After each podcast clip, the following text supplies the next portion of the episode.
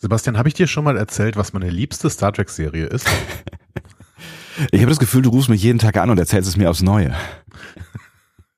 Äh, ja, es ist TNG. Nein, es ist nein. natürlich, es ist, es ist natürlich, es ist natürlich DS9. Ah, können wir vielleicht Aber noch einfach eine Runde drumherum fliegen? Du hast dich auch schon ein bisschen zu Hause gefühlt da, oder? Äh, keine, keine Diskussion, natürlich, klar. Es ist äh, wunder, wunderschön, einfach nochmal zu Gast zu sein. Auch wenn sich natürlich ähm, da ein bisschen was getan hat. Ne? Also es ist nicht alles wie früher, also so von wegen nostalgiemäßig. Es ist halt nicht mehr ähm, das DS9, was wir damals verlassen haben, was vielleicht auch ganz gut so ist. Das ist vielleicht ganz gut so, aber es ist auch schon, also fast, fast ist es unser DS9. Ne? Es stimmt, es stimmt. Es, es, es hängt nicht viel, also vielleicht neben dem einen oder anderen Franchise, was sich da ausgebreitet hat, ähm, ja, ja, das müssen wir uns gleich mal ein bisschen näher angucken. Ich habe da so ein paar Verweise gefunden. Vielleicht könntest du dir vorstellen. Nein, ja. wirklich? also, sollen wir sonst noch irgendwas klären, bevor wir hier ins, äh, in die Musik reingehen? Ich wüsste jetzt ehrlich gesagt nicht was, weil ich glaube, die Folge, die wird uns doch noch einen Moment beschäftigen. Also warum warten? Durchaus möglich. Los. Ihr hört einen Discovery Panel Podcast. Discovery Panel. Discover Star Trek.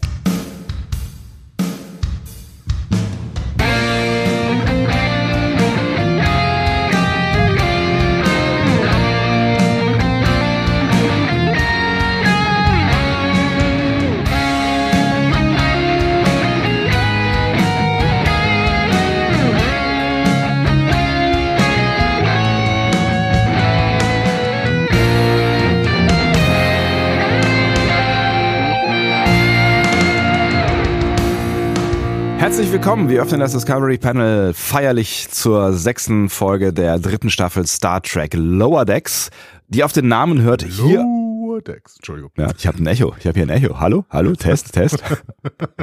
auf den Namen hört Here All Trust Nothing. Auf Deutsch, äh, hör alles, trauen niemandem.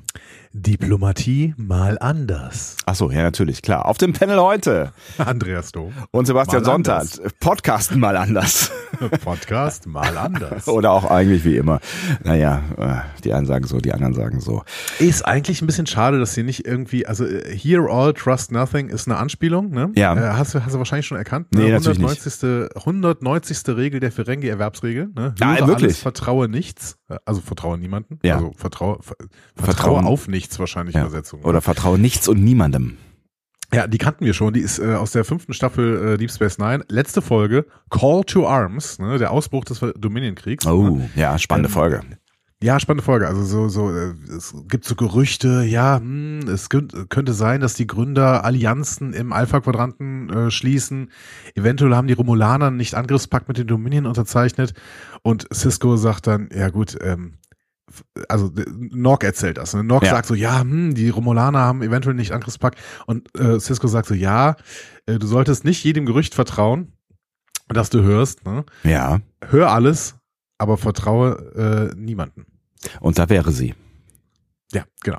Äh, genau. Es ist ja nicht die letzte, äh, die letzte ähm, äh, Regel, Erwerbsregel der Ferengi, die wir, äh, über die wir sprechen werden. Das ist richtig. Wir hören ganz zum Ende noch eine, aber die äh, stellen wir jetzt mal ans Ende, würde ich sagen. Weil sie auch am Ende kommt, so wie praktisch. Genau, genau, ja. Äh, müssen wir noch über irgendwas ähm, reden, bevor wir in die Folge einsteigen? Äh, ich sage jetzt mal so Thema Feedback. Thema Feedback fände ich ganz gut, ähm, denn wir haben so ein paar äh, Rückstände, Rückständigkeiten, möchte ich sagen, ja. aus der letzten Folge. Vor allen Dingen eine, die uns heute auch nochmal kurz ein bisschen beschäftigt. Leerstände. Leerstände sagt man wahrscheinlich, oder? Nee, Leerstellen Leerstände, sagt man. Ja. Leerstellen, Leer, Leerstellen, genau. Wir haben äh, große, großen Facharbeitermangel und deswegen äh, viele Leerstellen. Ja, auch das. Äh, what? ähm, ja, nee, mehrere Leute haben uns auf etwas hingewiesen, was uns vielleicht heute auch noch beschäftigt, nämlich, dass äh, die ähm, Handlung von Star Trek Picard in der Zukunft von Lower Decks passiert. Ah, ja, genau. Mhm. Und das ist äh, wichtig, weil wir irgendwann, ähm, also ich hatte in der letzten Folge mal aufgezählt, ja, Mariner sagt, es gab maximal vier bis fünf Fälle, an denen wie die Sternflotte in die Vergangenheit gereist ist, um äh, die Erde der Zukunft zu retten quasi. Ja, ne? so. genau. Ähm, und da hatte ich gesagt, ja, aber wenn man Star Trek Picard Staffel 2 hinzunimmt, dann sind es schon sechs, äh, mindestens. Ja. Ähm, und jetzt haben mehrere Leute gesagt, ja, aber das passiert ja noch nicht. Das ist ja noch nicht passiert, als Miranda das sagt. Ne? Das passiert erst in circa 20 Jahren. Und das ist natürlich ein Argument, ja. Also da kann man damit die, ähm, die das, was in Picard äh, passiert, nicht mitzählen.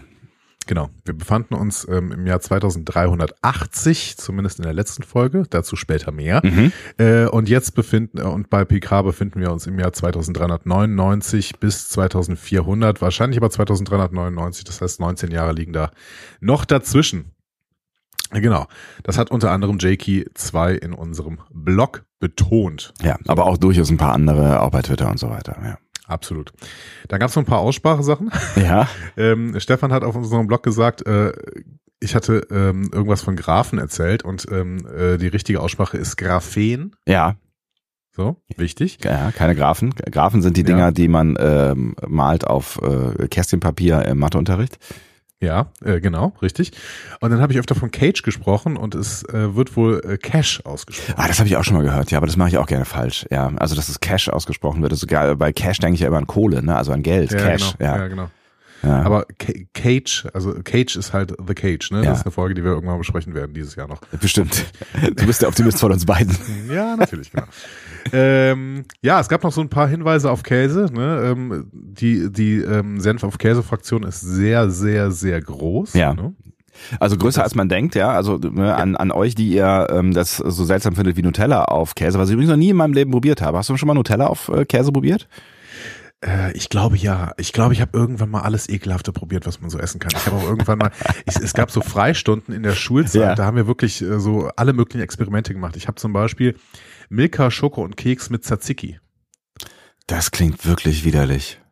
Ja, aber es hatte irgendwas. Also es Was ist denn? irgendwie dieses, Was hatte es? ja, diese, dieses säuerlich, äh, säuerlich milchige und dann äh, da, das süßmilchige, das ist irgendwie da, so ist eine Geschmacksexplosion. Da hast du alle Geschmäcker, die es irgendwie gibt, die hast du direkt auf der Zunge liegen. Ob man das will, ist halt die Frage. Ja. Das ist immer die Frage. Aber es, gibt ja die, es, gibt, es gibt ja die Theorie, dass äh, wenn- Geschmäcker nicht völlig ungenießbar sind, der Körper sagt ja schon, wenn irgendwas völlig ungenießbar ist, Ja. dann äh, macht er diese Schutzmechanismen, uh, Ja. ist das nicht weiter. Ähm, dann ähm, ist, ist ja die Theorie, dass man irgendwie Sachen so 25 bis 30 Mal essen äh, muss, bis man sich an den Geschmack so sehr gewöhnt hat, dass man ihn auch wirklich äh, mag. Das habe ich mit Kaffee gemacht. Ja, genau. Mit Kaffee macht man das oft, mit Bier machen das Jugendliche, auch Ja. wenn sie nicht wissen, dass sie das gerade tun. Ja, stimmt. Äh, ja, genau. Interessant. Okay, also äh, ist es einfach nur eine Frage des Trainings. Wenn ihr jetzt das Gefühl habt, dass Käse auf Senf ähm, ekelhaft ist, ihr müsst einfach trainieren und dann schon äh, sprechen wir uns wieder und ihr sagt, hey, es ist das Normalste auf der Welt. Ja. Es, es gibt noch ähm, Max Snyder, der auch so eine Anti-Senf-Flagge hochgehalten hat, aber da gehen wir nicht näher drauf ein. ähm, ähm, Er hält immerhin auch die äh, Discovery Panel Flagge hin und wieder hoch. Das, äh, ja, genau, das ist sehr, sehr gut. ist der Ausgleich. Ja, und ansonsten, es gab noch so ein paar Hinweise äh, auf die Folge und äh, den Kanon und Sternzeiten und so weiter. Da können wir aber vielleicht gleich drauf eingehen. Das heißt, ähm, vielen Dank, Leute, für euer Feedback. Ähm, ich, ich glaube nämlich, dass wir ähm, gerade auf Sternzeiten kommen wir gleich nochmal zu sprechen, wenn wir in der Folge drin sind. ja, es ist kompliziert offensichtlich oder komplizierter als man so denkt. Ja, oder vielleicht auch einfacher, als man so denkt. Also Ja, vielleicht äh, Ich- ich- vielleicht ich habe ich es auch noch nicht ganz verstanden. Ja, genau. Ja. wir können das gleich relativ schnell äh, zusammenfassen, glaube ich. Okay. In Ordnung. Äh, dann würde ich sagen, können wir, wenn du möchtest, in das Team hinter der Folge gehen. Warum denn eigentlich nicht? Also, äh, ich freue mich auf jeden Fall in diese Folge hineinzugehen. Oder wollen wir noch schnell eine Runde drehen? Noch Äh, eine kleine Runde drumherum? just keep circling. Los geht's. ähm, ja. Die Autorin, wir haben tatsächlich eine Autorin dieser Folge. Wir haben endlich mal äh, weiblichen Einfluss in dieser äh, Bockwurst-Party, die wir hier eigentlich in Lower Decks die ganze Zeit haben. Nämlich die Autorin Grace Para Jenny. So. Ja. Hm. Das ist eine Autorin, äh, die auch für Mike McMahons andere Serie Solar Opposite schreibt. Ich habe übrigens mal behauptet, dass das eine CBS-Serie wäre, beziehungsweise eine Paramount Plus-Serie. Ich Ja. glaube, es ist eine Disney Plus-Serie. Oh, okay. Aber es ist halt auch Science Fiction, auch Mike McMahon. Ähm, und ähm, Ja, es ist aber dann hat auch schon einen sehr, sehr ähnlichen Stil. Ja, natürlich ein wichtiger Unterschied, weil das eine ist halt der, der Streamingdienst der Zukunft wahrscheinlich, also der alle Genau. anderen ablösen würde. Und das andere ist ein Streamingdienst, der wahrscheinlich in einem Jahr wieder platt ist. Richtig, genau. Ja. Also wir, wir wissen, wir wissen ja, Disney ist auch eine relativ kleine Firma. Genau. Ähm, Ich weiß nicht, ob die das mit diesem, diesem breiten Angebot, was sie gerade versuchen, das ist ja eine Taktik, die ganz gegenüber der äh, Apple-Taktik, ne, Apple ist ja riesig, Ja. macht aber ein sehr, sehr kleines Angebot, Disney ist sehr, sehr klein und macht ein riesiges Angebot. Ja. Das sind ja völlig unterschiedliche äh, Punkte. Disney ist eher so auf Netflix-Kurs, weil die sind ja eigentlich auch klein und haben auch das mit äh, in den letzten Jahren mit einem wahnsinnig übermächtigen weltweiten Angebot äh, versucht. Ob das funktionieren wird, das wird die Zukunft eigentlich noch zeigen, ne? weil also im Moment strauchelt's ja äh, so ein bisschen. Ich bin mir nicht so ganz sicher, ob nicht vielleicht die Apple-Taktik gar keine so schlechte ist. Ja, bin ich auch nicht. Hm. Ja, aber wobei natürlich so ein paar Klassiker, ne, also wenn du jetzt so Franchises am Start hast wie Disney, dann ist es natürlich irgendwie, weiß ich, wenn, du- wenn du mal Marvel und wenn du mal Star Wars am Start hast, dann hast du natürlich auch schon mal irgendwie. Ja, aber auf Dauer Ja. werden so dann so Riesen äh, wie, wie Hulu oder Quibi oder sowas werden dann auf den Markt gehen und dann hast du eigentlich keine Chance mehr als so eine kleine Firma. Weil die alle. Äh, Ist ja mehr eh oder weniger, Disney äh, ist ja mehr oder weniger ein Start-up irgendwie. Ne? Also irgendwie ja. Ja, das stimmt. Also äh, die, die können eigentlich auch, ne, die können sich jetzt noch irgendwie ein paar Monate bewegen mit ihrem Geld und dann ist wahrscheinlich auch vorbei. ja, genau. So, ähm, ähm, so Grace Ja. Paraceli war fester Teil des Writers Rooms äh, der Comedy Broke. Das heißt, äh, sie hat schon gewisse Erfahrung im Comedy-Schreiben. Und das ist ganz spannend. Früher hatte die YouTube-Shows ähm, erst äh, selber ähm, äh, organisiert, glaube ich. Die hieß Pretty Strong Opinions with Great Para. So, Fall schon mal eine Pretty Strong Ansage. Opinions with Grace Para. Genau, das sind so zwei bis drei Minuten Clips, äh, in denen sie das Zeitgeschehen äh, kommentiert, auf leicht satirische Art und Weise. Kann man sich noch bei YouTube angucken. Das wurde später dann auch äh, ge ge gekauft, nicht geklaut, Ja. gekauft von einer anderen Firma und dann hieß es Big Opinions with Grace Para. Geil. Alles noch auf YouTube zu sehen. Äh, einige Klicks sind auch wirklich äh, millionenfach geklickt. Ähm, das scheint irgendwie gut gelaufen zu sein. Bei Klicks kann man nicht klicken, glaube ich. Clips. Clips. Ah, ja. geklickt. Alles klar, jetzt habe ich's verstanden. Sorry. Ich höre nicht mehr so bisschen mein- richtig gut. Mein Ausspracheding heute Morgen. Ich habe auch das Gefühl, dass ich lispel plötzlich. Ich weiß nicht, was da plötzlich los ist. War- aber wirklich? vielleicht ist es auch. Ja. Ja, vielleicht ist das auch nur äh, die, die, Aufnahme oder so. In meinem Kopf auf jeden Fall nicht. plötzlich. Stark.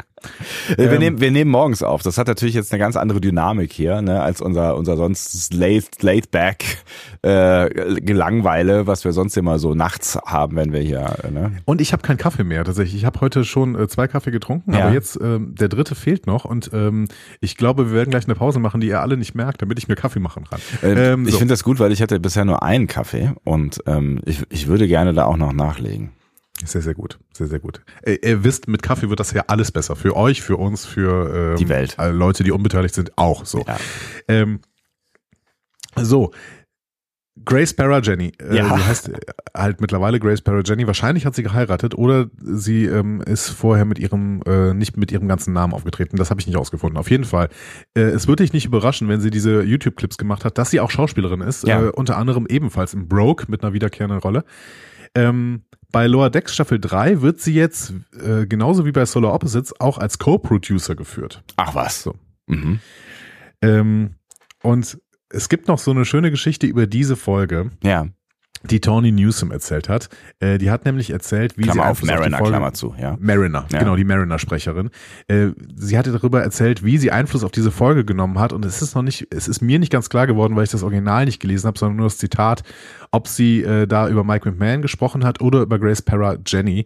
Ich zitiere es jetzt trotzdem mal und äh, habe jetzt einfach mal das Pronomen immer auf weiblich gestellt und so getan, als hätte sie mit Grace Parra Jenny darüber gesprochen. Ja. Also Tony Newsom sagt, schauen Sie, ich bin auf so viele Dinge in meiner Karriere nicht stolz, aber darauf bin ich stolz, weil ich recht hatte. Sie hat diese DS9-Episode geschrieben und für Mariner so eine Nebenmission oder ähnliches in einer anderen Han- Handlung. Und ich habe es gelesen und war sehr traurig für mich selbst, für Tawny, weil ich ein großer Fan von Deep Space Nine bin und unbedingt in dieser Welt spielen wollte. Also hat sie sich bei Zoom angemeldet und ich habe sie dafür beleidigt. Ich sagte, warum verweigerst du mir das als Fan? Und ich sagte, äh, und sie sagte, Tawny, wir machen eine TV-Show. Es geht hier nicht um deine Wünsche oder Träume. Aber ich denke, sie hat letztlich das, was ich gesagt habe, verstanden und dann hat sie das Ende für mich umgeschrieben. Ach was, guck mal einer an. Vielleicht war es das alles auch Mike McMahon, ähm, Mhm. den sie hier beschimpft hat und äh, der dann im Endeffekt das Ende umgeschrieben hat. Aber ich habe es jetzt mal äh, so unterstellt, dass Grace Parra Jenny, die Head-Autorin dieser Folge, das tatsächlich für Mariner gemacht hat, beziehungsweise für Tawny. Also für Tawny eher. So, so, genau, wollen wir mal sagen, ne? Soll mal jemand sagen, dass man als Schauspielerin, als Schauspieler in der Serie keinen Einfluss hat, selbst wenn man nur spricht? Also nur, ne? Du weißt, was ich meine. Aber ich finde finde ich ja schon bemerkenswert, ähm, wie, viel- wie viel Einfluss sie am Ende dann doch haben, die Menschen, die diese Serie ähm, gestalten quasi. Aber wir haben ja auch gelernt in äh, der Betrachtung der alten Star Trek-Serien, dass es durchaus auch ähm, Vorteile hat. Es hat sicherlich auch Nachteile, wenn man irgendwie sich die Filme anguckt und geguckt hat, was Shatner da gemacht. Aber es hat auch Vorteile, äh, wenn die äh, Leute, die ihre Charaktere eben für vier, fünf Jahre gespielt haben, dann auch ganz klar sagen, ja, nee, aber das ist nicht, das ist nicht Worf. Was, was hier gerade passiert. Ich fühle das Kannst nicht. Ich vielleicht- fühle Michael Genau, Dorn. Ich fühle fühl den Worf hier in mir nicht. Genau. Ich kann es mir So. richtig gut vorstellen. Ja, genau.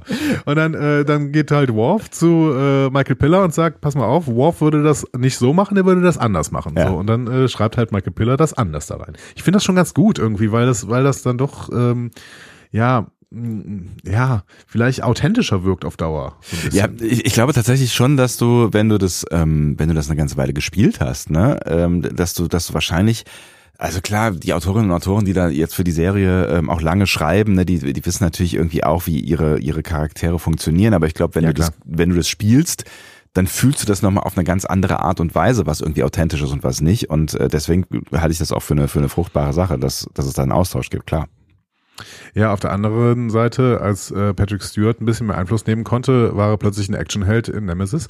Und das ist halt auch nicht irgendwie unbedingt das, was wir so sehen wollten. Naja. Naja, aber äh, immerhin, er hat, er hat, er, er hat extra trainiert, ne? Er hat ja ganz schön ordentliche äh, Oberarme. Wobei die, ne, das, das Thema hatten wir schon mal, das hatten das äh, hat er auch schon in ähm, äh, Dingsbums hier acht. Ja, äh, was war das? Keine Ahnung. Ja, das mit dem Borg. Insurrection, Nee, First Contact. danke. Danke. ähm, so. Regie dieser Folge hatte Phil Mark Sagadrucker, für den habe ich, über den habe ich hier schon mal was erzählt. Dieses Phil mit F-I-L-L, daran kann man sich das ganz gut merken. Ja. Niemals gehört, diesen Namen. Das stimmt. Ähm, Aber es ist ganz praktisch, wenn zweite- mal was leer ist. Ne? Dann genau. hat man Phil. Keine, Ah, ah, no joke with names. Äh, stimmt. da war wieder, das war wieder, das TH war total ähm, ver, verlispelt. Echt? Vielleicht habe ich eine Zahnlücke bekommen heute Nacht. Ich muss Ich mal nochmal in den Spiegel gucken. Ähm, Madonna. Ja, oder dieser ähm, äh, Karemma-Wachmann mit dem Goldzahn. Egal. Zweite Au. Regie für Lower Decks für Phil Mark Sagadrucker, ne, ähm, nach Mining the Minds Minds. Ja. Ähm, vierte Regie überhaupt nach zwei Folgen von Paradise PD in 2018. Als, ähm, genau, hatte ich dir erzählt, noch nicht so richtig erfahrener Mensch, der ähm, aber offensichtlich als Storyboard-Artist schon an ganz, ganz vielen Sachen gearbeitet hat, auch fürs Kino und laut Homepage auch für Marvel arbeitet. IMDb weiß aber immer noch nichts davon. Ja, Drei Wochen schade. später. Ja. So. Vielleicht, vielleicht wird es irgendwann passieren. Irgendwann wird's passieren. So, ähm, wenn du möchtest, können wir jetzt in die Folge gehen oder hast noch was, ähm, hast noch was hinzuzufügen? Äh, Natürlich wie immer nein. Hervorragend. Dann äh, starten wir ähm, und wir hören am Anfang Logbuch des Captain Sternzeit 58456,2. So, da sind wir. So, Mhm. da haken wir schon mal ein. Ja. Ich habe ja ein wenig Kritik bekommen, nicht nur von Tao Tao für mein Thematisieren der Sternzeit in der letzten Folge. Und ich muss auch sagen, das war von mir sehr, sehr unklar formuliert, was eigentlich das Problem ist. Ähm, klarer ist, die Sternzeiten werden jetzt wieder einheitlicher, Ja. sind es im Kanon aber nicht immer. Ja. Und das haben die WissenschaftsberaterInnen von äh, Star Trek erkannt. Und Erin McDonald, die hat man schon öfter erwähnt, das ist eine Wissenschaftsberaterin ähm, äh, grundsätzlich des Star Trek Franchises, die auch schon im Kanon erklärt worden, äh, ähm, ähm, erwähnt worden ist. Mhm. Irgendwie, äh, ich glaube in, die- in Discovery wurde irgendwann gesagt, wir müssen Dr. Erin davon erzählen oder sowas, keine Ahnung. So. Ja, ich erinnere mich Ähm, dunkel, ja.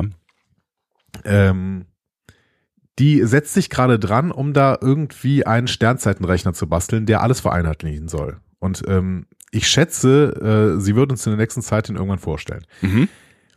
Das Spannende an dieser Episode ist aber jenseits der Sternzeit, dass Brad Winters und Aaron McDonald deutlich gemacht haben, dass das hier die erste Folge in 2381 ist. Bisher waren alle Folgen von Lower Decks in 2380. Mhm. Und eigentlich ist das auch schon wieder eine kleine Referenz an äh, das Star Trek Oeuvre. Weil früher waren die ähm, Staffeln so geplant, dass die Staffeln der einzelnen Serien ungefähr ein Jahr beschreiben sollte. Ah, ja. Und die Staffeln in TNG und DS9 hatten durchschnittlich 25 Folgen. Und wir sind jetzt hier in der 26. Folge Lower Decks. Ach, witzig. Geil, okay, ja. Also eigentlich so ein kleiner Verweis auch schon auf die äh, alten Serien wieder. Ja. Eigentlich ein sehr, sehr schöner, versteckter Verweis. Ja, genau, der, den musst du dann schon suchen. Aber äh, ja, schön ist er. Genau. Ähm, so, weiter in dem Logbuch. Die Cerritos unterstützt die Vancouver mit Captain Nguyen. Kennen wir die Vancouver? Äh, gefühlt ja. Ja. Äh, auch, auch ungefühlt, Ja. ähm, aber nur aus Lower Decks, und zwar aus der Episode Cupid Errant Arrow. Cupid's Errant Arrow. Ähm, das ist das Schiff, auf dem äh, Barb Brinson, also Bäumlers ehemalige Freundin, dient. Ah, ich, äh, Staffel 1, ne? Genau, Staffel 1. Ähm, also wir sehen jetzt Barb Brinson hier nicht. Ähm, schade eigentlich, denn die hat am Ende von Cupid Errant Arrow ein bisschen mit Mariner angebandelt, weil äh, sie stand hier nur auf Bäumler, weil Bäumler irgendwie von so einem Parasiten äh, besessen war. Ja. So. Aber Mariner hat ja an, alleine voll, voll zu tun. Äh, in, Ja, in aber gerade deswegen, gerade deswegen hätte vielleicht Barb Brinson ähm, hier noch eine neue, ja, eine neue Facette reinbringen können. Ein, ein Störelement quasi. Genau. Wäre noch eine kleine schöne Würze gewesen. Aber vielleicht sehen wir sie auch irgendwann wieder. Ähm, erstmalig erwähnt wird hier jetzt Captain Nguyen. Mhm. Ähm, der wird die Handelsverhandlungen äh, der Nachkriegszeit mit Karama, ähm, nämlich einer Händlerspezies aus dem Gamma-Quadraten, wieder aufnehmen, während Freeman eine Lieferung von Goodwill-Geschenken aus dem Alpha-Quadraten beaufsichtigen wird, äh, die Schnaps. den Deal hoffentlich versüßen ja. wird. Es ist eigentlich hauptsächlich Schnaps. Es ist hauptsächlich Schnaps. Wir gehen da später noch kurz drauf ein. Erstmal die Karemma. So. Ja. Erinnerst du dich an die Karemma? Nee, tatsächlich nicht. Also ich habe ich hab mich schon, also äh, vielleicht, wenn du, wenn du mir jetzt noch ein bisschen was darüber erzählst, aber irgendwie, also auch ne, mit der Verbandlung mit Quark und so, ähm, ich habe ich hab versucht in meinem Hirn zu kramen, aber es ist nicht viel bei rumgekommen, wie so häufig. Ich muss sagen, ich habe die Karemma besonders in mein Herz geschlossen. Ja. Ähm, denn es gibt so eine ganz, ganz frühe Folge in Staffel 2, Rules of Acquisition. Ja. Da fliegt Quark in den Gamma-Quadranten, um da irg irgendwie Deals zu machen. Mhm. Und er will vor allen Dingen Tula-Beerenwein kaufen. Und er weiß, diesen Tula-Beerenwein bekommt er, also das findet er raus, den bekommt er von den Karemma. Ja. Da werden die bis dahin nur genannt. Aber die sind so wichtig, weil sie das erste bestätigte Mitglied in Dominion sind. Weil Ach Quark so. dann hört, ach so, da gibt's das Dominion, du musst dann mit dem Dominion verhandeln. Aha, was ist denn das Dominion? Aha, okay. Frühe Folge, Staffel 2, zum ersten Mal wird der Name Dominion gedroppt und das ist Rules of Acquisition und das ist im Rahmen der Karemma, weil die Karemma eben Teil des Dominion sind. Wo wahrscheinlich nicht mal richtig klar gewesen ist, was äh, das Dominion für eine Rolle spielen wird in Staffel 3, 4, 5, 6, 1000. Wahrscheinlich, ja, also ich kann mir schon vorstellen, dass Michael Piller das so ein bisschen auf dem Schirm hatte, irgendwie mit Ira Stephen Beer zusammen, dass Ja. sie irgendwie schon sich überlegt haben, ja, wir könnten das Dominion schon richtig, richtig groß werden lassen. Gerade deswegen finde ich es ja so gut geschrieben, dass du einfach mal irgendwie äh, dieser Name so im Hintergrund gedroppt wird und du im Prinzip dann erstmal da wieder eine gesamte Staffel nichts von hörst. Ja. So. Und das, das äh, gefällt mir richtig gut. Das stimmt. Ähm, zum ersten Mal sehen wir die Karemma dann in The Search Part 1. Das ist äh, die Premiere der dritten Staffel. Mhm. Da kriegt Cisco ja die Defiant gerade und ähm, äh, reist dann in den Gamma-Quadranten, um die Gründer des Dominion ausfindig zu machen. Und er nimmt Quark mit, weil Quark ja schon mit den Karemma verhandelt hat. So. Witzig, okay. Also das, ja, ja dann, dann ist der, der äh, Move von Freeman ja gar kein so, so äh, falscher später. Interessant. Nee, Ja. eigentlich nicht, Ja. genau. Ähm, in Starship Down, zwei Staffeln später, werden Quark und ein Karama-Vertreter namens Haynock äh, nach einem Jemadar-Angriff äh, in so einer Kantine gefangen. Mhm. Fun Fact, wer spielt Haynock? Auch den haben wir in dieser Staffel äh, Lower Decks schon gesehen. Also gehört. Ja, gehört, genau. Äh, pff. Tell me. James Cromwell. Ach echt? James Cromwell spielt Haynock, einen Karama-Vertreter, genau. Das ist ja witzig, okay. Den hätte man hier also quasi nochmal einsetzen können, aber ich, ich weiß nicht mehr genau, ob Haynock eventuell sogar gestorben ist bei dieser, in dieser Folge Starship Down. Ähm, aber wenn nicht, dann hätte man James Cromwell natürlich nochmal besetzen können hier als Haynock. Aber sie hatten ja schon zwei Gäststars. Das hätte vielleicht das Budget gesprengt. Eventuell, eventuell. Ja. So, Freeman soll jetzt also Geschenke an die Karama überbringen, damit die Verhandlungen gut laufen. Du hast es schon gesagt, es sind vor, es ist vor allen Dingen Alk. Ne? Ja. ja. Ergibt auch irgendwie Sinn, wenn man bedenkt, dass einer der größten Exporte der Karama Tula-Bärenwein äh, zu sein scheint. Ähm, Ja, aber die, die sind vor allen Dingen Händler, oder? Also ja, die, die haben jetzt auch irgendwie im Dominion War keine größere Rolle gespielt. Also das sind jetzt keine Kriegs, Kriegs, äh, ist keine Kriegsspezies quasi.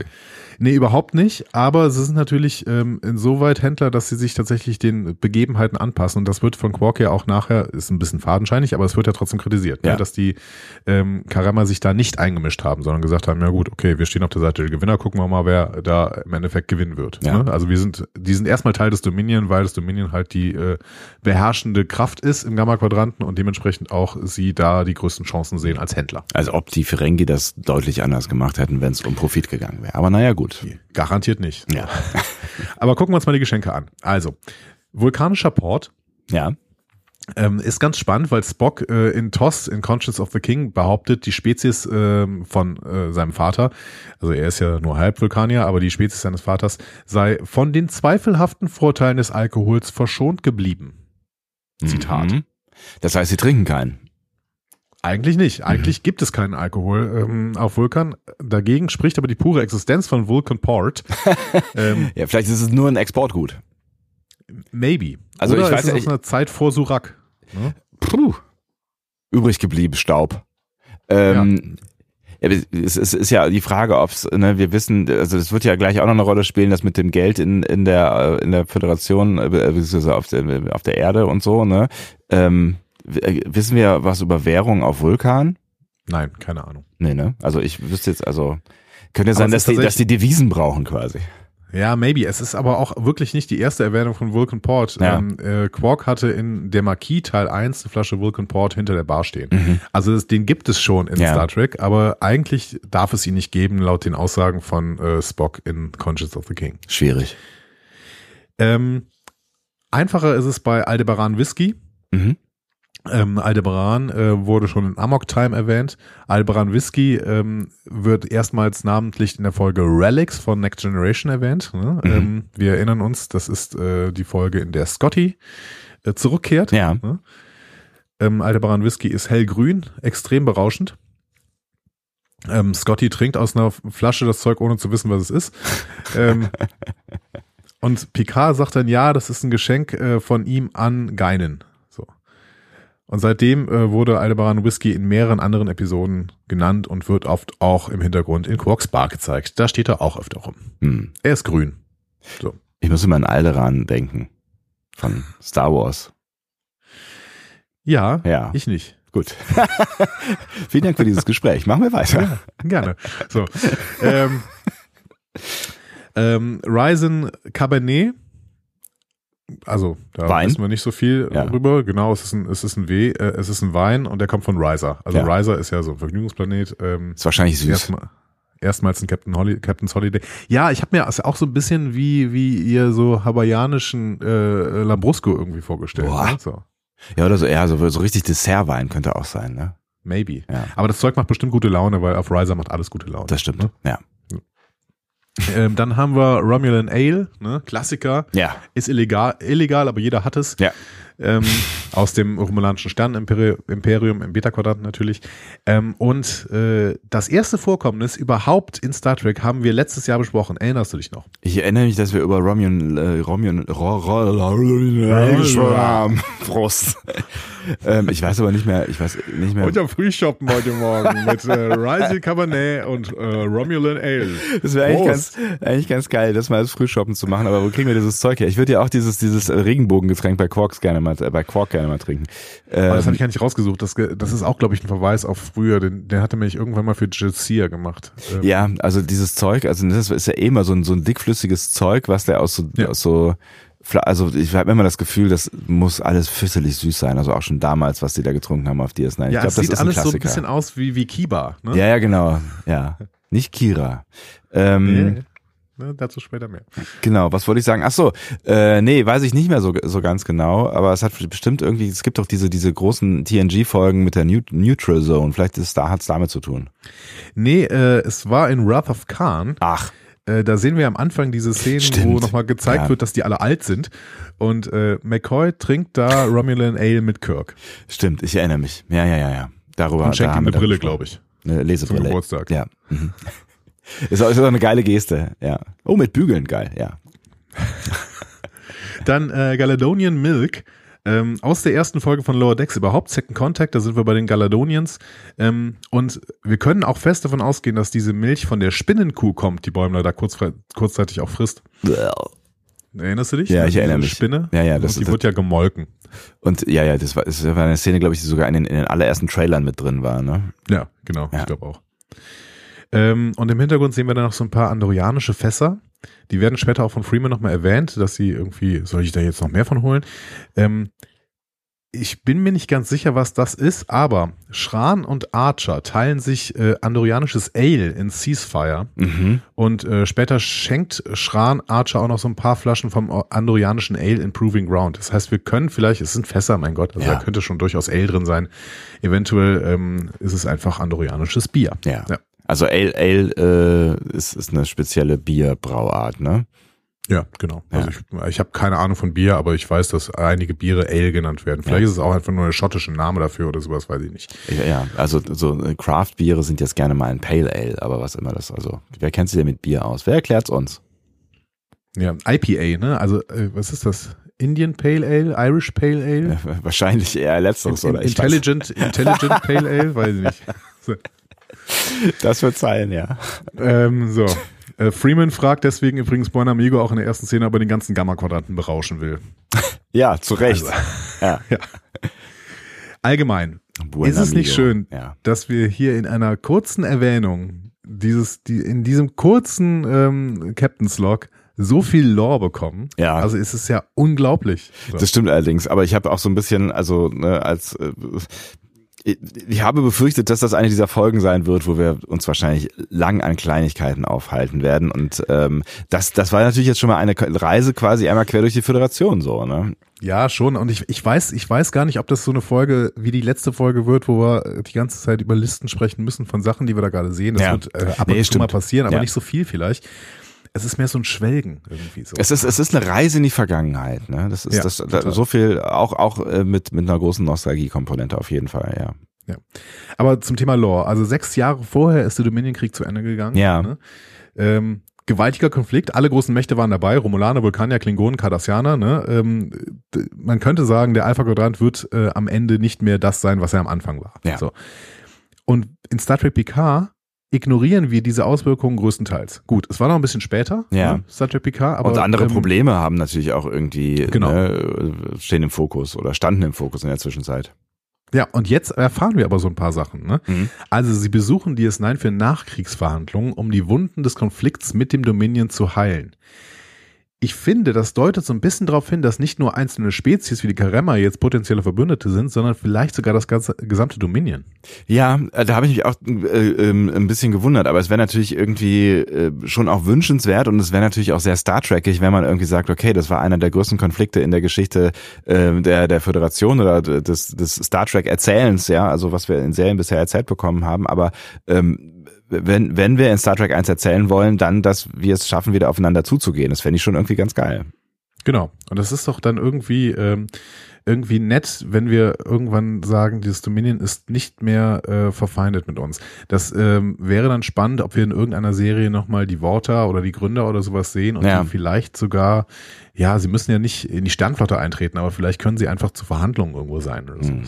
Es ist halt die Frage, inwiefern die, die Worte ähm, weiter existieren, weil die ja quasi ja auch von den Gründern auf Droge gehalten wurden. So, also das ist ja alles so ein bisschen shady. Da die Worte sind nicht von den Gründern auf Droge gehalten worden. Oder von sich selber. Worte sind, die Worte sind, glaube ich, gezüchtet worden von den Gründern und die Worte wiederum haben die Jem'Hadar auf, auf Oh, Droge äh, gehalten. Entschuldigung, natürlich, ja, so rum. Ja, genau, die Worte sind ja Wainun und so. Äh, hatte ich kurz ein, genau. Aber da müsste man ja, ähm, also da, also da müsste sich ja auch quasi sozial viel ändern. Ne? Also das Ja, menschenrechtsmäßig ist das ja, ähm, ich sag mal, mindestens fragwürdig, was da so passiert ist. Oder? Ja, aber, aber nochmal, also die müssen ja nicht unbedingt, ähm, keine Ahnung, in die, in die Föderation eintreten oder Ja. sowas. Das heißt, vielleicht dürfen sie auch ihren eigenen Wertekosmos er, erhalten. Das ist vielleicht auf Dauer nicht äh, total schön, aber das wird die Sternenflotte oder die Föderation auf Dauer eventuell auch akzeptieren, wenn sie sagen, ja gut, ist halt eine andere, äh, ein anderer Sternenverbund und ähm, wir machen hier ein Angebot mit unserer Föderation, aber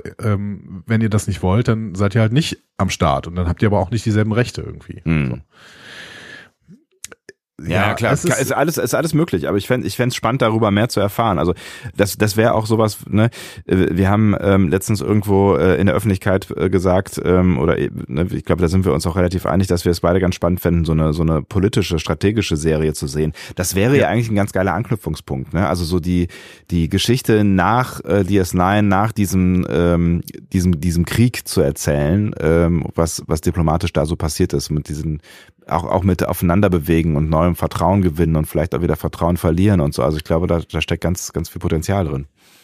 Ja, aber sie darf, ich habe dann nochmal drüber nachgedacht, im Prinzip darf diese Serie dann auch nach Picard spielen, also nach der Handlung von Picard. Ja. Weil ähm, in Picard wird uns ja tatsächlich, du hast es eben gesagt, da werden uns ein paar andere Konflikte aufgemacht und ähm, das heißt ja nicht, dass diese Konflikte, die es da ansonsten gibt, irgendwie alle beigelegt sind. Da wird noch kein Fokus drauf gelegt. Und wenn wir irgendwie aber sagen, wir spielen in einer Zeit nach Picard, dann können wir ja mit allen Konflikten dealen. Ne? Also einerseits ähm, mit dem Zusammenbruch der äh, von von Romulus, mit ähm, dem, was den Borg da irgendwie passiert ist, mit ähm, aber auch mit den äh, Nachkriegswehen von äh, des Dominion-Kriegs. Ja. Ich meine, 20 Jahre, da hast du immer noch Nachkriegswehen ohne ja. Probleme. Ne?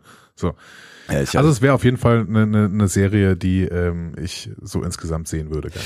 Es ist wahrscheinlich eine spannendere, ein spannenderer Ansatz, hast du natürlich schon recht. Ich meine, es hat, es hat auf der einen Seite ist natürlich spannend, ähm, so, so ein direkt quasi Nachkriegstrauma äh, aufzuarbeiten. Ich meine, das sehen wir ja äh, nachher auch ähm, an, an Kira und äh, Jax, äh, ne, wie, wie Nachkriegstraumata aufgearbeitet werden, also wie schwierig das am Ende ist.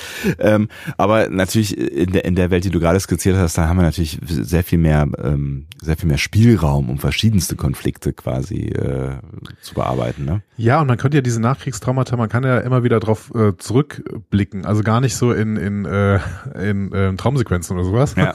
die will ich nicht haben. aber, ja. aber irgendwie, ähm, man, man merkt, dass es immer noch Auswirkungen hat. Das ist, äh, finde ich gut. Ja. Hm. ja, vielleicht, vielleicht schreiben wir da mal was zusammen und reichen sein. Ja, genau. Also ähm, brauchen wir brauchen wieder irgendwen, der Michael Pillars Rolle von damals übernimmt, der einfach sich äh, fremde Drehbücher anschaut und der sagt, ja, das wäre doch mal was. Genau. Ich würde gerne auch mal äh, Co-Producer oder sowas sein. Co-Producer? Du willst aber sofort hoch hinaus. ähm, gut. Ich würde auch für eine Weile nach, nach in die USA ziehen. Das ist schon okay. Ja, okay. Dann ja? bieten wir denen das mal an. Ja. Wenn du, du bist ja sehr aufopferungsvoll an der Stelle. Absolut. Ähm, okay. Wir können von mir aus in Szene 1 gehen, wenn du möchtest. ich, ich möchte aber auch nicht so überstürzen an der Stelle. okay, das ist gut. So. Ähm, wir sind auf der Brücke des Cerritos. Ähm, Captain äh, Freeman bekommt von Fendrich Barnes gesagt, dass es eine äh, eingehende Nachricht von Vizeadmiral Les Buenamigo gibt. Ja. Erstmal, äh, Fenrich Barnes äh, hatten wir in der letzten Folge ja schon gesehen, die wurde von Rutherford, äh, Red Rutherford übel angegraben, aber ja. sie scheint das ganz gut verkraftet zu haben, also sie sitzt jetzt wieder auf der Brücke. Ja, ja, ja, mein Gott. Ja, also sie wird wahrscheinlich denken, was ein Arsch. Äh, ich hoffe mal, er konnte es vielleicht auch äh, irgendwann aufklären. Ähm, immerhin hatten sie ja schon was, drei, drei Dates oder sowas hatten sie schon? Vier. Vier Dates. Vier Dates, oh. Ja. Ja, ja und er will ja immer noch mit Mädchen schwimmen. ähm, Ja, und äh, Les Buen Amigo kennen wir aus der ersten Folge der Staffel. Äh, der wird gesprochen von äh, Carlos Alazraqui äh, und das ist, ähm, das hatte ich damals schon erzählt, der Vater von einer Sprecherin von Prodigy, nämlich Riley Alazraqui, die spielt Rock Tuck mhm. Prodigy. Ähm, ja, was sagt Les Buen Amigo jetzt? Es gibt eine Planänderung für Freeman. Die Vancouver muss zum Hasparka-System, weil da eine Kolonie von einem braunen Loch bedroht wird. Deswegen übernimmt Freeman jetzt die Verhandlungen. So. ja. Ja. Freeman ist nicht begeistert, ja. nee, aus unterschiedlichen Gründen. Also Hasparger-System nie gehört. Braunes Loch, Brown Hole gibt's nicht. This is so. not even a thing. so. Äh, genau, das sagt Freeman, ja. ja. Äh, ich habe noch mal ein bisschen gegoogelt. Es gibt einen Verweis im Urban Dictionary äh, und da steht, das Brown Hole ist das Ergebnis davon, dass eine Person so weit in ihren eigenen Hintern verschwindet, dass sie ein Loch in der Raumzeit krümmt, aus dem nicht einmal die Logik entkommen kann. So. Okay, gut. Und das äh, Urban Dictionary gibt auch einen Beispielsatz. Ich bin heute dem Ereignishorizont eines Brown Holes gefährlich nahe gekommen und ehrlich gesagt habe ich das Glück, nicht in einem Haufen superdichter Scheiße begraben zu sein. So. Okay, cool. Ja.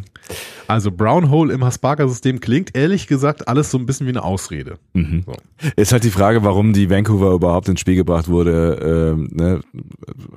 Ob man, ob man, ob, ob sie gewusst haben, dass Freeman sonst nicht geflogen wäre, weil ich meine, Buen Amigo sagt er ja quasi auch eine Minute bevor sie bei DS9 ist quasi. Ne? Ja, genau.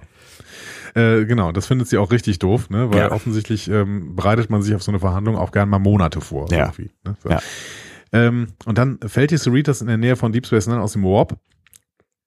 Ähm, es gibt nur noch einen Spruch von Shax, klebriger, kardassianischer, faschistischer Schandfleck. ähm, ja.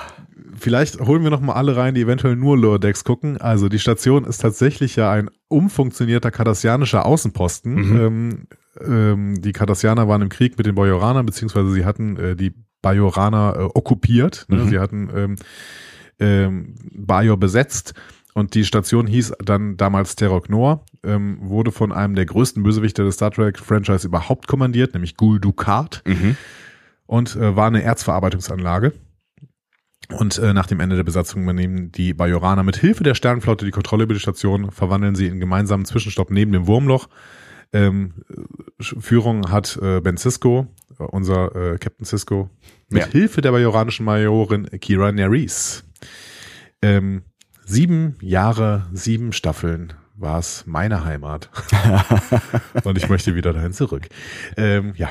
Das, das wird das dir heute gelingen, äh, aber du hast, ich glaube, du hast sie schneller weggeguckt als sieben Jahre, ne? Also sieben, sieben äh, DS9 Jahre. Ja, ich glaube, ich habe sie aber sieben Mal geguckt. Dann das, ja, das, das gleicht's aus. Sieben mal sieben Jahre DS9 ergibt dann auch sieben Menschenjahre. Jahre. Würde ja. ich doch ungefähr sagen. Ja. Ähm, ja, Freeman bittet dann um etwas Zeit, während sich, während sie sich dann über die Karama mal informiert. Ähm, und Ransom lässt deswegen Ensign Wendy um die Station fliegen. Mhm. Lang. Mehrfach. Ja, Und war das toll. War das toll. Was erscheint natürlich sofort im Hintergrund schon beim ersten Moment, als wir die Station sehen, aber dann auch so richtig, ne? Ja. Der DS9-Soundtrack. Ah. Wir haben im Prinzip den gesamten DS9-Vorspann mitten in Lower Decks. Ja. N nicht nur einmal, ne? Genau, das, das Wurmloch geht auf, es, ja. ist, es passt alles so in, äh, ineinander, Tränen in den Augen, ja. die ist nein, die ist nein, die ist nein, ah, ist es schön. Ja. Und ich fand auch den Moment sehr schön, als, äh, als dann quasi der Vorspann zu Ende war, so, und dann schalten sie ja wieder rein und äh, Ne, dann kommt ja dieser Satz, den wir ja schon irgendwie aus dem, aus dem, aus, aus dem Trailer kennen, ne? keep circling. Und dann geht ja im Prinzip der Vorspann wieder von vorne los. So, ne? Ja, genau. Leider, leider dann nicht mehr komplett. Ja. Das haben sie sich dann doch irgendwie nicht, also vielleicht ging es nicht mit der Zeit oder sowas, obwohl sie ist eine Streaming-Serie, sie hätten ihn noch dreimal zeigen können. Ja, ich, ich hätte es witzig gefunden, wenn sie es noch einmal komplett durchgezogen hätten. Ja. Aber auch so war schon witzig, ja. Wir gehen in die zweite Szene. Bäumler, Tandy und Rutherford sind genauso begeistert wie wir. Ne? Also ähm, Tandy will die Promenade entlang laufen und und sie haben einen Quarks. ähm, nee. So, ein, ein Quarks. Wir haben das ähm, Quarks, ja. wir wissen seit Picards Piloten Remembrance, dass es mittlerweile mehrere Franchise-Filialen von Quarks äh, gibt. Ja. Ne? Da, da wurde uns irgendeine Stadt gezeigt und da stand da irgendwie schon Quarks irgendwo an der Wand. Ähm, in Stardust City Rack sehen wir die erste Filiale auf Free Cloud. Ähm, mhm mein Lieblingsplanet. Die mag jetzt, die ja. mag jetzt natürlich noch nicht eröffnet sein, ne? Ja. Denn das ist ja alles, äh, das ist ja alles äh, noch Zukunft. Wir haben aber schon zwei Filialen gesehen, die es auf jeden Fall schon gibt, nämlich in We'll Always Have Tom Paris of Quaylord 2 und in Embarrassment of Duplers of Starbase 25. Ja. Später ähm, werden von Quark insgesamt 21 Quarks benannt. Außerdem scheint es Quarks Express zu geben. Dazu später mehr. ja. Wichtig. Und Mariner sagt dann auch, oh, ihr seid aufgeregt wegen einem Franchise-Restaurant, ihr verdammten Touristen. ja.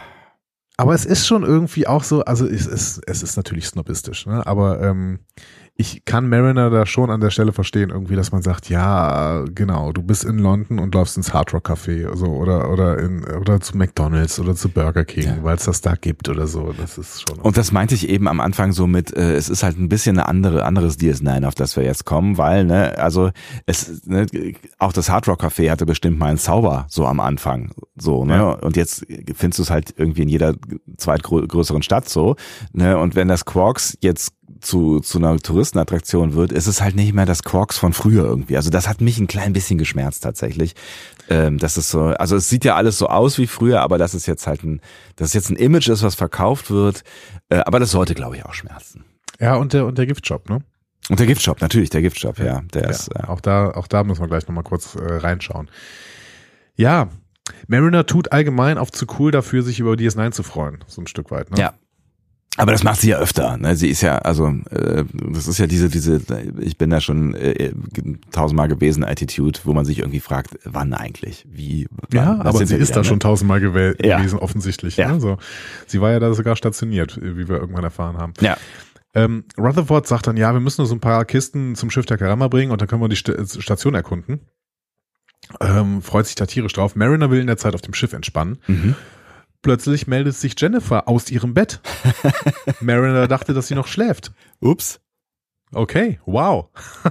Äh, das also soweit sind wir offensichtlich in dieser Beziehung. ja. ne? Wer hätte das gedacht?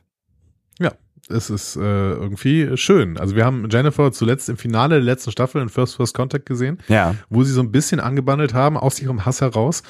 Ähm, und äh, Marin hat ja in dieser Staffel sie schon ähm, einmal als Fantasie manifestiert in Mining the Minds Minds. Ja. Ähm, meine Frage war da erneut, haben diese Kojen wirklich keinen Sichtschutz? ja, stimmt. Das stimmt. Und äh, ich, ich, ich fand es auch durchaus bemerkenswert, dass die da zu zweit äh, reingepasst haben, weil ich finde die relativ schmal, so alles in allem. Ne? Aber der Sichtschutz ist auf jeden Fall, das ist die drängendere Frage, ja. Also es wird kuschelig, Ja. ne? aber das hat ja nicht nur Nachteile, aber keine Ahnung, also ich fänd's da, also ich hab, vielleicht ist das mein Ding mit Privatsphäre, aber bestimmte Sachen müssen irgendwie vielleicht nicht in der Öffentlichkeit passieren, Ja. keine Ahnung. Ich weiß auch nicht. Und es ist ja nicht mal dunkel wirklich da, ne? Also selbst selbst nachts irgendwie ist es ja eher dämmerig, aber es ist ja irgendwie gefühlt nicht dunkel da, ne? Also zumindest das, was wir bisher gesehen haben. Und Ja, außerdem läuft ja immer jemand durch irgendwie so, ne? Ja, das ist, das ist mehr mein Problem. Also Dunkelheit brauche ich nicht hundertprozentig, aber ähm, Ja, das würde ja so eine so eine Art von äh, Vorhang liefern, ne? Der Schutz Ja. der Dunkelheit. Ja, also vor allen Dingen Sichtschutz halt. Also es ist, keine Ahnung, ich ähm, nennt mich altmodisch, ich brauche irgendwie einen Sichtschutz, je nachdem, ähm, was ich da gerade in meinem Bett tun. Ich möchte eigentlich immer einen Sichtschutz Ja, also auch einfach nicht nur, wenn ich so- schlafe. Nee, ja, nee, ich mag Genau, das ich bin auch doch nicht mehr so ein Jugendherberg-Typ irgendwie. Ich möchte jetzt auch nicht mehr in einem Zimmer mit mehreren Leuten schlafen irgendwie. Wir sind alt, Andi, wir sind alt. Ja, Obwohl, das wollte ich auch schon vor vor äh, zehn Jahren nicht, ehrlich gesagt. Ja, aber da haben wir es noch gemacht. das stimmt. Aber machen und wollen sind ja immer mal wieder auch zwei verschiedene Dinge. Leider ist das so, ja, so. Jennifer fragt dann, ob Mariner mit ihren Freunden oder Freundinnen einen äh, Salon besuchen möchte. Oh, ein Salon. Ich konnte, ich kann irgendwie nichts damit anfangen, wenn ich Salon höre, keine Ahnung. Ich, Ich finde, das klingt so ein bisschen, ein bisschen nach, nach irgendwie 40er, 50er oder sowas, so, äh, wo man so Salonabende gemacht hat. Oder vielleicht auch 20er, 30er, so, weißt du, man hat sich getroffen und hat, hat so e- elaboriert über die wichtigen Themen des Lebens, philosophiert und äh, ja, als Mariner sich später so sagt ja so, auch, ja. was, was, was für ein Salon, wer bin ich, Hemingway? ja, genau, so, so in die Richtung irgendwie, ja. Übrigens die erste Erwähnung von Ernest Hemingway überhaupt in Star Trek. Ach was. Hätte ich auch nicht gedacht. So. Also äh, es gab äh, eine USS Hemingway im Drehbuch für Star Trek Nemesis, aber die hat es nicht auf die Leinwand geschafft. Schade. Ähm, und es gab einen einzigen Hemingway-Verweis in Star Trek, aber da wurde der Name nicht genannt. Ähm, das, du könntest vielleicht sogar darauf kommen, weil wir diese Folge besprochen haben. Echt? Mhm. Ein Hemingway-Verweis. Ja. Vielleicht hier in Past, Present, Future, wie heißt die denn noch? Die mit Datas Kopf.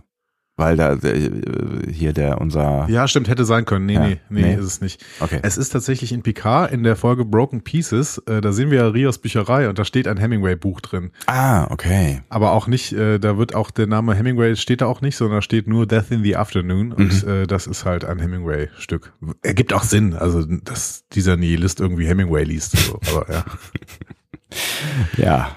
äh, Aber ist er jetzt vielleicht auch nicht mehr. D- Nihilist? Ja. Nee, er hat ja jetzt seine Werte gefunden Genau, in der Vergangenheit. eben, ja. ja. Ach, schade, dass sie Rios rausgeschrieben haben. Ja, finde ich auch sehr schade. Aber Naja. gut. So, ähm, wie findest du das denn grundsätzlich, dass es jetzt schon darum ging, äh, für Mariner Jennifers Freunde kennenzulernen? Es geht schnell, ne? Also offensichtlich ähm, haben, haben wir einen, einen Teil dieser äh, Anbahnung dieser Liebesbeziehung verpasst.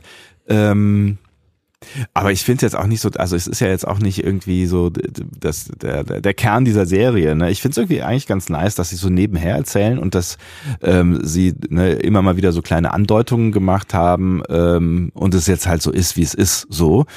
Und bei den wichtigen Sachen sind wir ja offensichtlich dabei, weil es ist ja einer der wichtigsten Momente, wie Mariner ja gleich dann auch äh, selber noch referieren wird, einer der wichtigsten Momente, wenn man äh, die äh, Freundinnen, äh, die Freunde äh, des, des neuen potenziellen Gegenübers oder nicht mehr so potenziellen Gegenübers kennenlernt. Ne? Das ist äh, das ist ein crucial Moment quasi. Ne? Und ist, ist das für dich auch so? Dass das so ein crucial Moment ist? Ja, irgendwie schon. Also das ist das doch irgendwie schon. Das ist das ist man will ja irgendwie das sind das sind die Menschen, die diesen Menschen, den du gerade ja gut findest, am besten kennen und vor allen Dingen sind es die, die ihn auch beschützen wollen. Das heißt, du kommst dann äh, gerne ja mal in so einen so einen Raum hinein von ähm, wir beäugen dich jetzt mal skeptisch und gucken mal, ob du, ob du auch wirklich funktionierst hier und ob du auch gut bist. So und ähm, doch, ich finde das schon. Und vor allen Dingen merkst, lernst du da ja auch viel über ähm, über dein, dein Gegenüber, weil wenn du so gar nichts mit den Freundinnen und Freunden anfangen kannst, dann musst du dich natürlich fragen, ob du dich so menschenkenntnismäßig vielleicht in der Person auch getäuscht hast, so ne?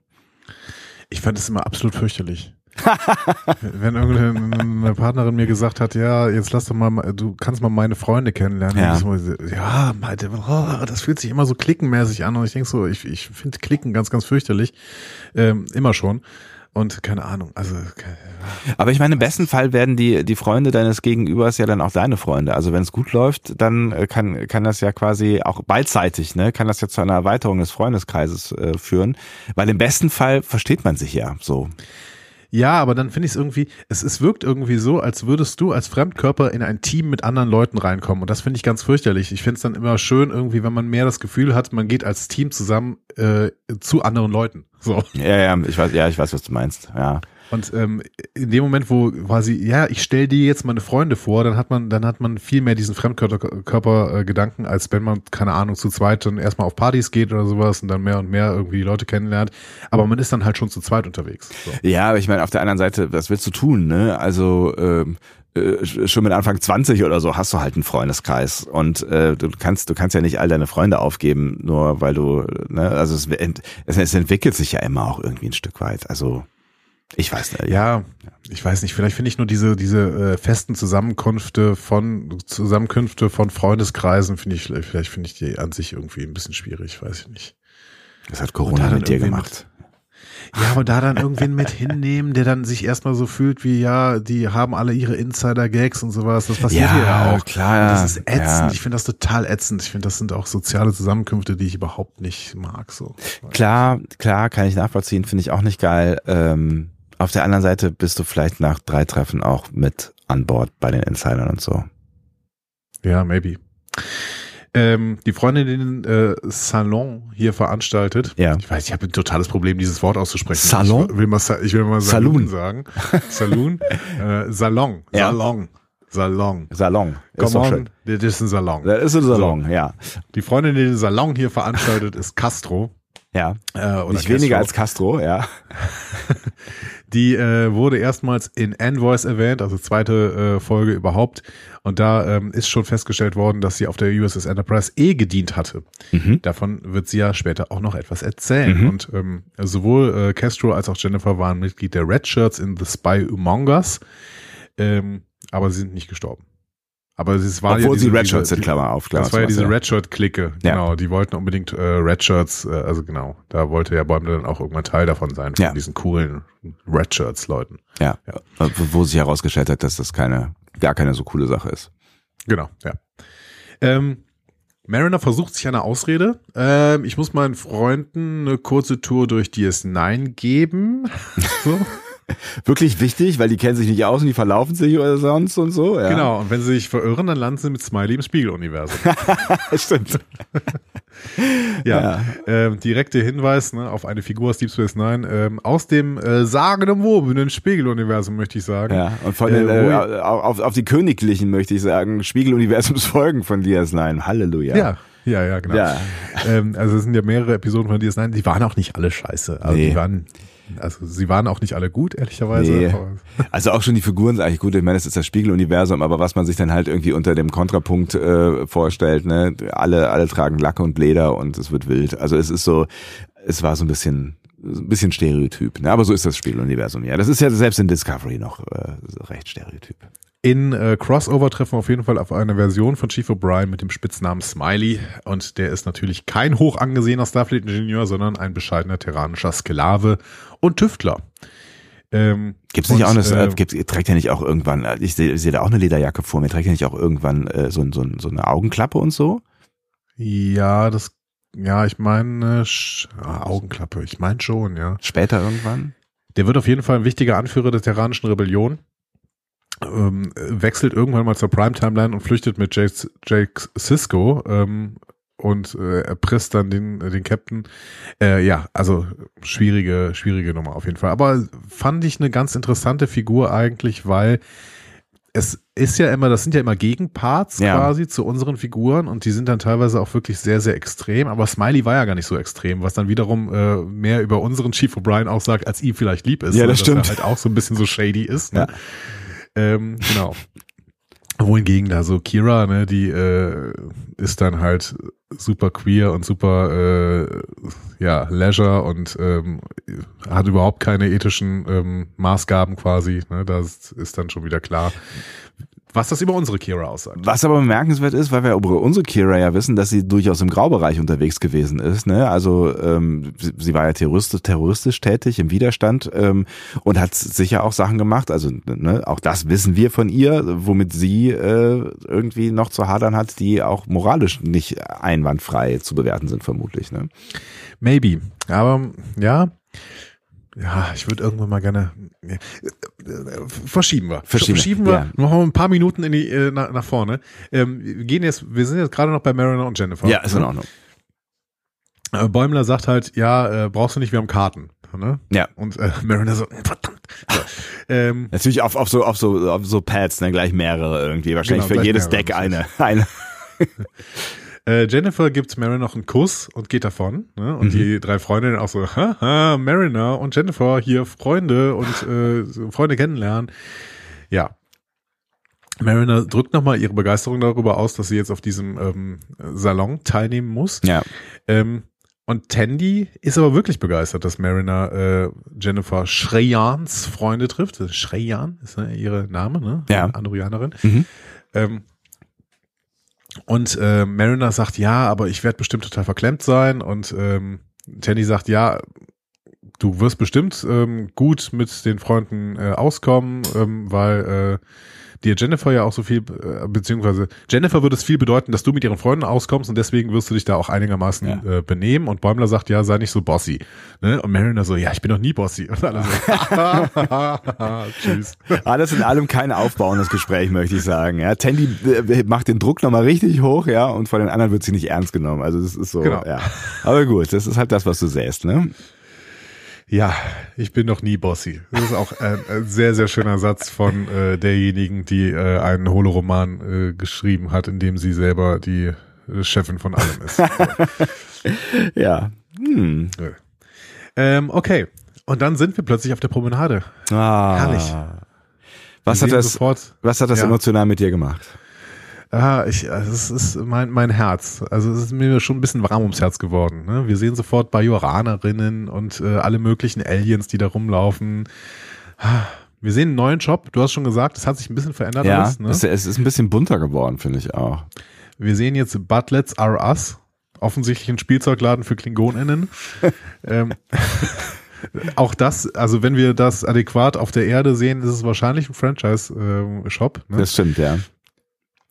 Ja, und ähm, nach diesem kurzen Schwenk gehen wir dann auf die Ops. Ja, also wir, wir hatten nicht mehr Zeit, um Jumja-Stick zu kaufen quasi, ja. Nee, genau. Aber auf der Ops war es dann noch mal ein bisschen, ja, äh, noch, mal, ja. noch ein bisschen äh, emotionaler irgendwie. Ja. Ne? Also wir gehen auf die Ops, mittlerweile komplett bajoranisch besetzt. Ne? Ja. Ne? Also äh, Bajor hat offenbar den äh, Betrieb von DS9 jetzt vollständig übernommen. Mhm. Ist ja auch richtig. Ne? Ja. Wenn, wenn äh, der Krieg vorbei ist und die Besetzung auch und die Sternflotte das nicht mehr machen muss, dann ist äh, Bajor am Zug. Und der Aufzug bringt Colonel Kira auf die Ops. Yay! Nana Visitor ist back, spricht auch hier Kira Nerys. Ja. Wie, wie toll ist das denn bitte? Es also, ist, es ist also. wahnsinnig toll. Ich fand's, also, also, ich kann es gar nicht in, in Worte fassen. Ich fand, ich, ich fand's wirklich, Äh, also wir, wir wussten ja, dass wir irgendwie äh, zu DS9 zurückkehren werden. Ne? Das wussten wir aus dem, aus dem, schon aus dem Trailer. Aber äh, wem wir da alles begegnen werden würden, äh, das konnte man ja irgendwie nur spekulieren. Ja, es war, es war ein sehr bewegender Moment. Das ist großartig. Ja. Also ich muss ja äh, seit seit geraumer Zeit behaupte ich, dass Major Kira meine Lieblingsfigur aller Zeiten ist. Sie äh, hat immer so ein bisschen äh, noch den Battle mit äh, Jonathan Frakes, äh, also mit mit Riker. Ja. Ähm, ja, aber ich glaube, es ist dann doch Kira. Also zurzeit ist es wirklich Kira. Kira ist halt auch eine der, der finde ich, am best gezeichneten oder geschriebenen ähm, Figuren, weil sie weil sie so vielschichtig, so deep ist und so viel auch mit sich selber ausgemacht hat ja, in ja, dieser ja, das Zeit. Ich ne? sagen. Genau, genau. Sie, sie hadert auch immer mit dem, mit ihren eigenen Emotionen und sie weiß, dass diese Emotionen teilweise nicht mehr, ja, nicht, äh, nicht angemessen sind, ne? Ja. aber sie hat sie halt noch in sich, weil sie eben diese Besatzungszeit mitgemacht hat und das finde ich ist so gut gezeichnet. Ah, ich liebe es. Ich liebe Kira Nerys als Figur. Ja, absolut. Ja, und da. Und Äh, Nana Visitor ist natürlich auch wirklich toll. genau, vielen Dank an, an Nana Visitor, die ihr, ihr das Leben ja eingehaucht hat, quasi. Ne? Also Ja. wer weiß, wie das mit einer anderen, äh, mit einer anderen Schauspielerin geworden wäre. Und es sollte kann ja, glaube ich, eine andere geben, wenn ich das richtig, mich richtig. Ja, ich glaube auch, aber ich, ich kann mir das überhaupt nicht vorstellen, dass jemand anderes Ja. Kira Nerys ist. Also Nana Visitor ist einfach Kira Nerys und Kira Ja. Nerys ist Nana Visitor. Also das ist irgendwie, ich weiß auch nicht, ob Nana Visitor irgendwann nochmal wieder drauf von wegkommt oder das überhaupt möchte. Es ist einfach, also ich glaube, es gibt auch manche Figuren, von denen muss man auch nicht irgendwie wegkommen. Ne? Ich glaube, sie hat ja noch, die hat ja, ich glaube, sie hat vor allen Dingen im Fernsehen noch so andere Dinge gespielt, so, ne? Ähm, aber nie wieder was, was sie wahrscheinlich sie und ihre Karriere so geprägt hat, ja. Ja, und wenn ihr nochmal, wenn ihr die Faszination nachvollziehen wollt, dann guckt euch doch mal so ein paar DS9-Folgen an, allen voran Do It. Ähm, ja, ich meine, die beiden Folgen, die wir schon besprochen haben von DS9, diese beiden Kira-Folgen, nämlich ähm, ähm, hier, wie, wie, wie heißt die? Äh, Progress, Progress und Do It Ja. quasi. Ne? Ja. Ähm, das sind so die beiden Folgen, nach denen man im Prinzip weiß, warum wir Kira Nerys so lieben. Ja, auf jeden Fall. Ähm, Kira ist in ihrem Bereitschaftsraum, start auf das Wurmloch, äh, als das Karama-Schiff ankommt. Gänsehautmoment, reizt sich an Gänsehautmoment Ja. für mich, also wirklich. Und du konntest von weitem schon auf dem, äh, in dem Bereitschaftsraum äh, sehen, da liegt der Baseball von Captain Cisco auf Ja. ihrem Schreibtisch. Ja. ne? Er hat Schön, ihn ja dass da Jake gelassen, den, quasi. ne? Ja, schön, dass Jake ihn noch da gelassen hat. Ja. Ne? Ähm, der hätte ihn ja auch durchaus mitnehmen können, als er gegangen ist. Stimmt.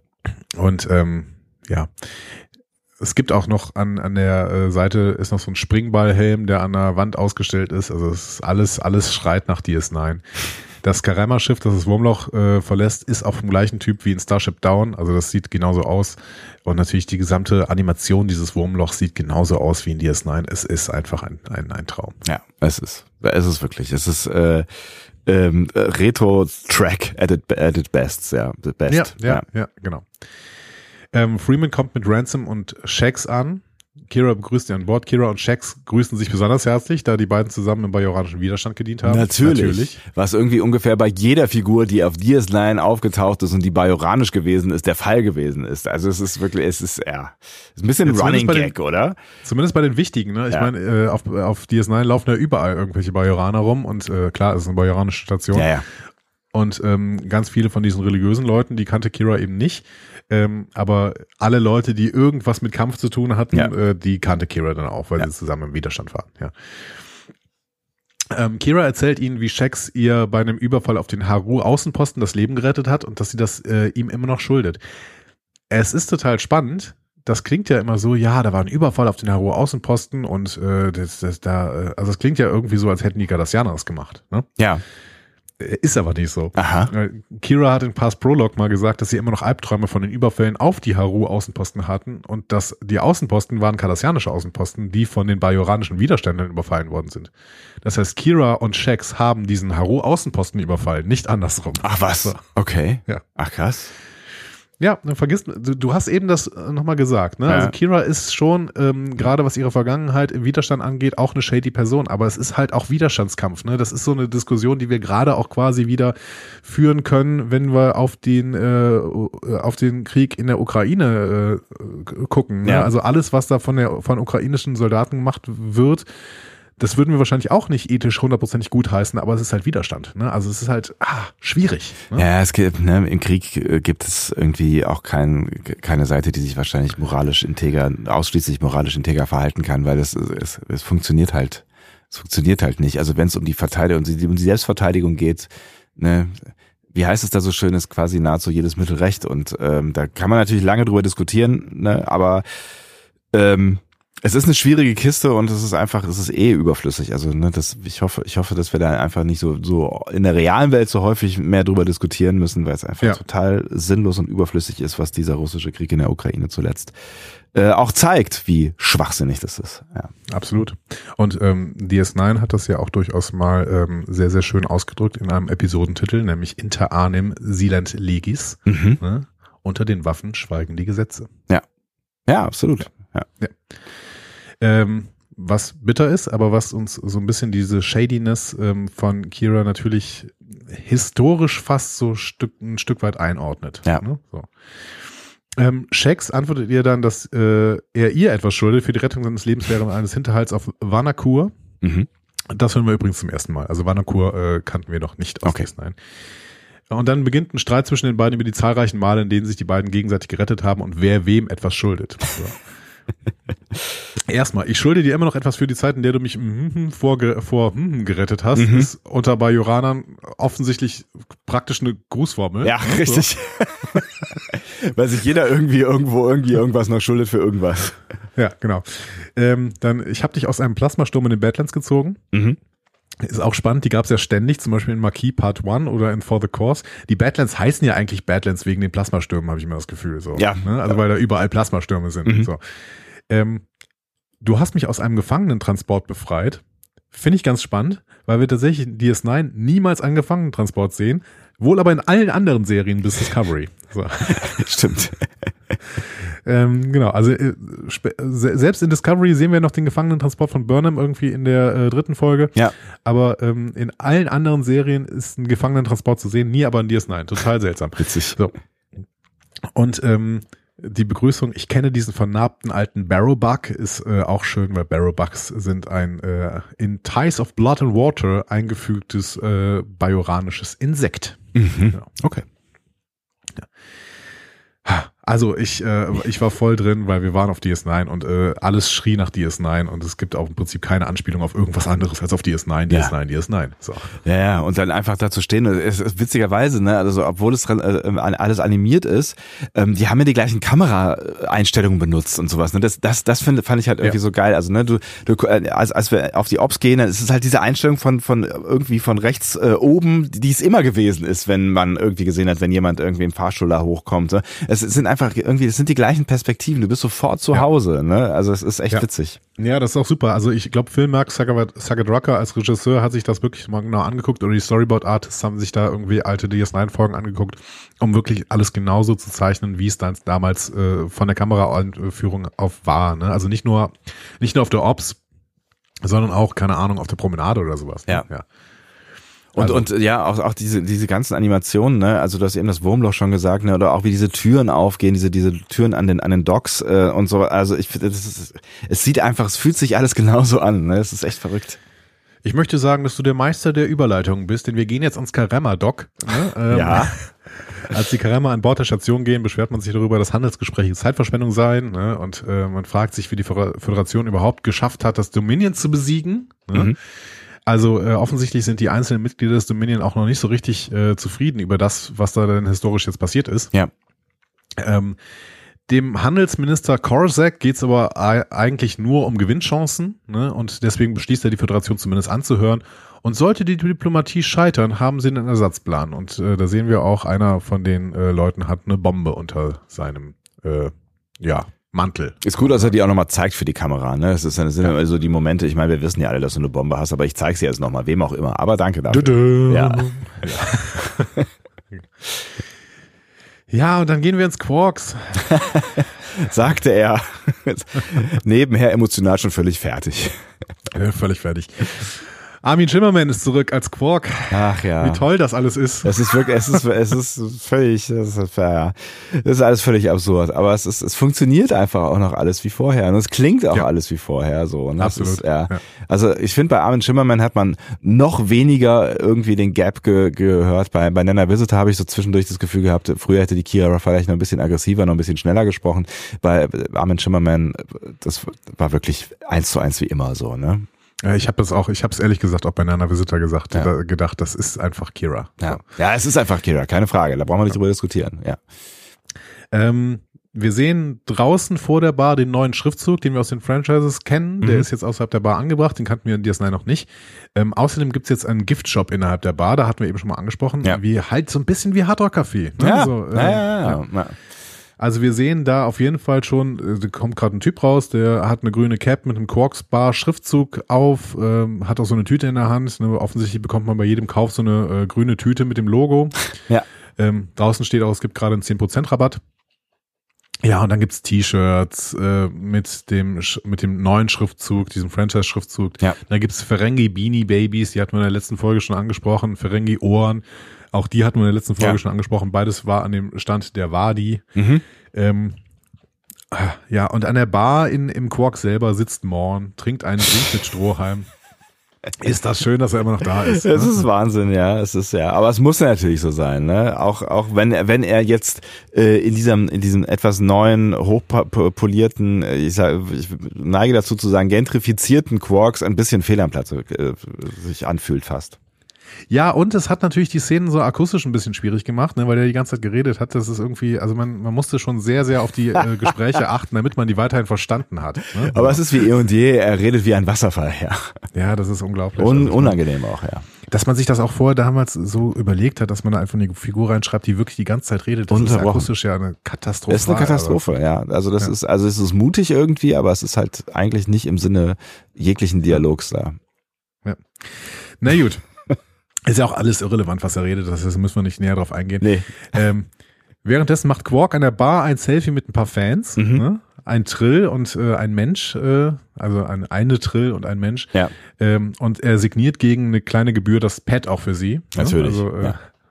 Würde natürlich machen. Aber wir merken, es hat sich verändert. Quark ist jetzt ein Star, der eben äh, mit seinen 21 Franchise-Buden, ne? also sie- ja, ist Ja. halt eine Legende. Das ist eine Legende, ja. ja. Und er schlachtet's aus, äh, wie man es halt so Natürlich. macht. Ja, klar. Natürlich. Ja. Äh, Kira nähert sich, äh, stellt ihn Freeman, Ransom und Shax vor. Ähm, Quark ist erstmal begeistert. Ah, Sternenflotte, ja, finde ich ja super, ne? Und ähm, äh, nur äh, dadurch, dass die Sternenflotte so toll ist, habe ich es geschafft, meine Bar zu einem Franchise-Unternehmen mit 21 Standorten im gesamten Alpha-Quadranten auszubauen. Werbung. Ja, Äh, richtig. Und Ransom so, ähm, äh, aber äh, warum denn eigentlich? Weil eigentlich Replikatoren können auch jedes Getränk herstellen. Ja, das Thema, was wir schon 21.000 Mal hatten. Warum sollte es Frage. das Quarks überhaupt geben? Das so. ist die, endlich stellt mal jemand hier die richtigen Fragen. So, ja. Ich habe ich hab Jahre drauf gewartet. ja, aber die Antwort, die Quark gibt, die ist ja weiterhin nicht so zufriedenstellend. Nee, das stimmt ne? Er sagt irgendwie, ja, die Sternenflottenreplikatoren, die sind ja veraltet im Vergleich zu meinen. Und ähm, das, durch das einzigartige Design des Quark 2000, warum Werbung. überhaupt 2000 Ja, weil ja, das ist- so. Das ist eine Anspielung an, an diese ganzen Bums, der irgendwann mal 2000 äh, hieß, äh, so rund In um den die 90ern. Jahrtausendwende. Ja, genau. Windows 2000 zum Beispiel. Ja, genau. Ja. Und äh, deswegen äh, durch den äh, Quark 2000 haben alle Getränke einen besonderen äh, Geschmack, an dem er seit Jahren tüftelt. Ja. So. Whatever. Ähm. Also, also auch da stellt sich bei mir die Frage irgendwie, kann, also kann das wirklich so sein, weil es geht doch um die molekulare Zusammensetzung von Dingen und müsste dann nicht jeder Replikator eigentlich alle Dinge gleich zusammensetzen, wenn man sie entsprechend rezeptmäßig quasi so, egal, ja. Deswegen sage ich ja, seine, Ja. Antwort ist nicht so besonders zufriedenstellend, Nee. weil wir irgendwie die ganze Zeit denken, warum können andere bestimmte Replikatoren mehr als andere? Das, Ja. das ist doch irgendwie, Quatsch. das ist irgendwie seltsam. Ja. So. Naja, er versucht noch Freeman einen Quarks oder zumindest einen Quarks Express für die Sternflottenakademie zu verkaufen, die lehnt aber ab. Schade. Was hältst du grundsätzlich von Franchises in Bildungsstätten? Äh, pff. Ich finde ja tatsächlich das, das ähm, kleine improvisierte Studentencafé um die Ecke immer netter. Ja, ich auch. Oder halt so grundsätzlich etwas leicht äh, öffentlich-rechtlich angehauchtes wie das Studentenwerk. Ja, genau. Also genau, also wo dann, wo dann halt auch irgendwie Studenten oder Studierende arbeiten, ähm, ne, wo, wo es dann irgendwie, weiß ich nicht. Also fand ich irgendwie immer, oder halt, ne, es, es, es es, es gab so ein paar, also ich damals in Aachen, es gab halt so ein paar Cafés, wo man hingegangen ist. Ähm, und das war, die es halt irgendwie schon, schon 20 Jahre lang oder 30 oder 40 da gab und die auch so aussahen. Und das finde ich irgendwie geiler, als wenn du irgendwie in Starbucks oder in Subway gehst, was der, der dann vielleicht irgendwie in der, in der Aula ist oder so. Aber ich habe da mal wieder gedacht, also ich habe ja öfter schon äh, eine, eine Partei, die zurzeit Regierungspartei in Deutschland ist, öfter mal Ferengi genannt. Ne? Und ähm, die entsprechende Leute hatten auch immer Hochschulgruppen. Ne? Also diese Partei hatte immer Hochschulgruppen und die haben auch immer gefordert, dass man die, ähm, dass man die Cafés in äh, den, den Gemeinden doch für den Markt freigeben würde. Also ja. in, in, den Gemeinden, in den, äh, in den Bildungseinrichtungen, ja. ne? dass man die für den Markt freigeben würde. So, ne? Was ein Schwachsinn irgendwie. Ja, ja und ich habe dann wieder gedacht, okay, Quod erat demonstrandum, liebe ja. Ferengi. So. ne? Marktliberalismus ja. an jeder Stelle zu fordern, ist halt genau das, was, wo, was in den 90ern noch irgendwie eine Überspitzung war, ist heute an bestimmten Teilen ja, so. Realität. Geforderte ja, Realität zumindest. Vor allen Dingen, ich sag mal, im Monat Juli. So. so. So. Naja, aber keine Ahnung. Es ist, wenn man, wenn man äh, eine Karikatur seiner selbst wird, muss man sich vielleicht mal Gedanken machen, ob das der richtige Weg ist. So. Ähm, das nur als, als freundlicher Hinweis. Auch mit Perspektive auf die, auf die nächsten Bundestagswahlen. Wir wollen ja nur das Beste für euch. Natürlich, ja. immer. So, Bäumler, Tanny und Rutherford äh, betreten auf jeden Fall ehrfürchtig diese Bar. Ne? Ja. Bäum, Bäumler sieht den Dabo-Tisch und ist erstmal aufgeregt und sagt so, oh, ich dachte, das ist illegal. Ne? ähm, Tandy sagt so, ja, äh, Achtung, wahrscheinlich ist dieser Tisch manipuliert. Mhm. Ne?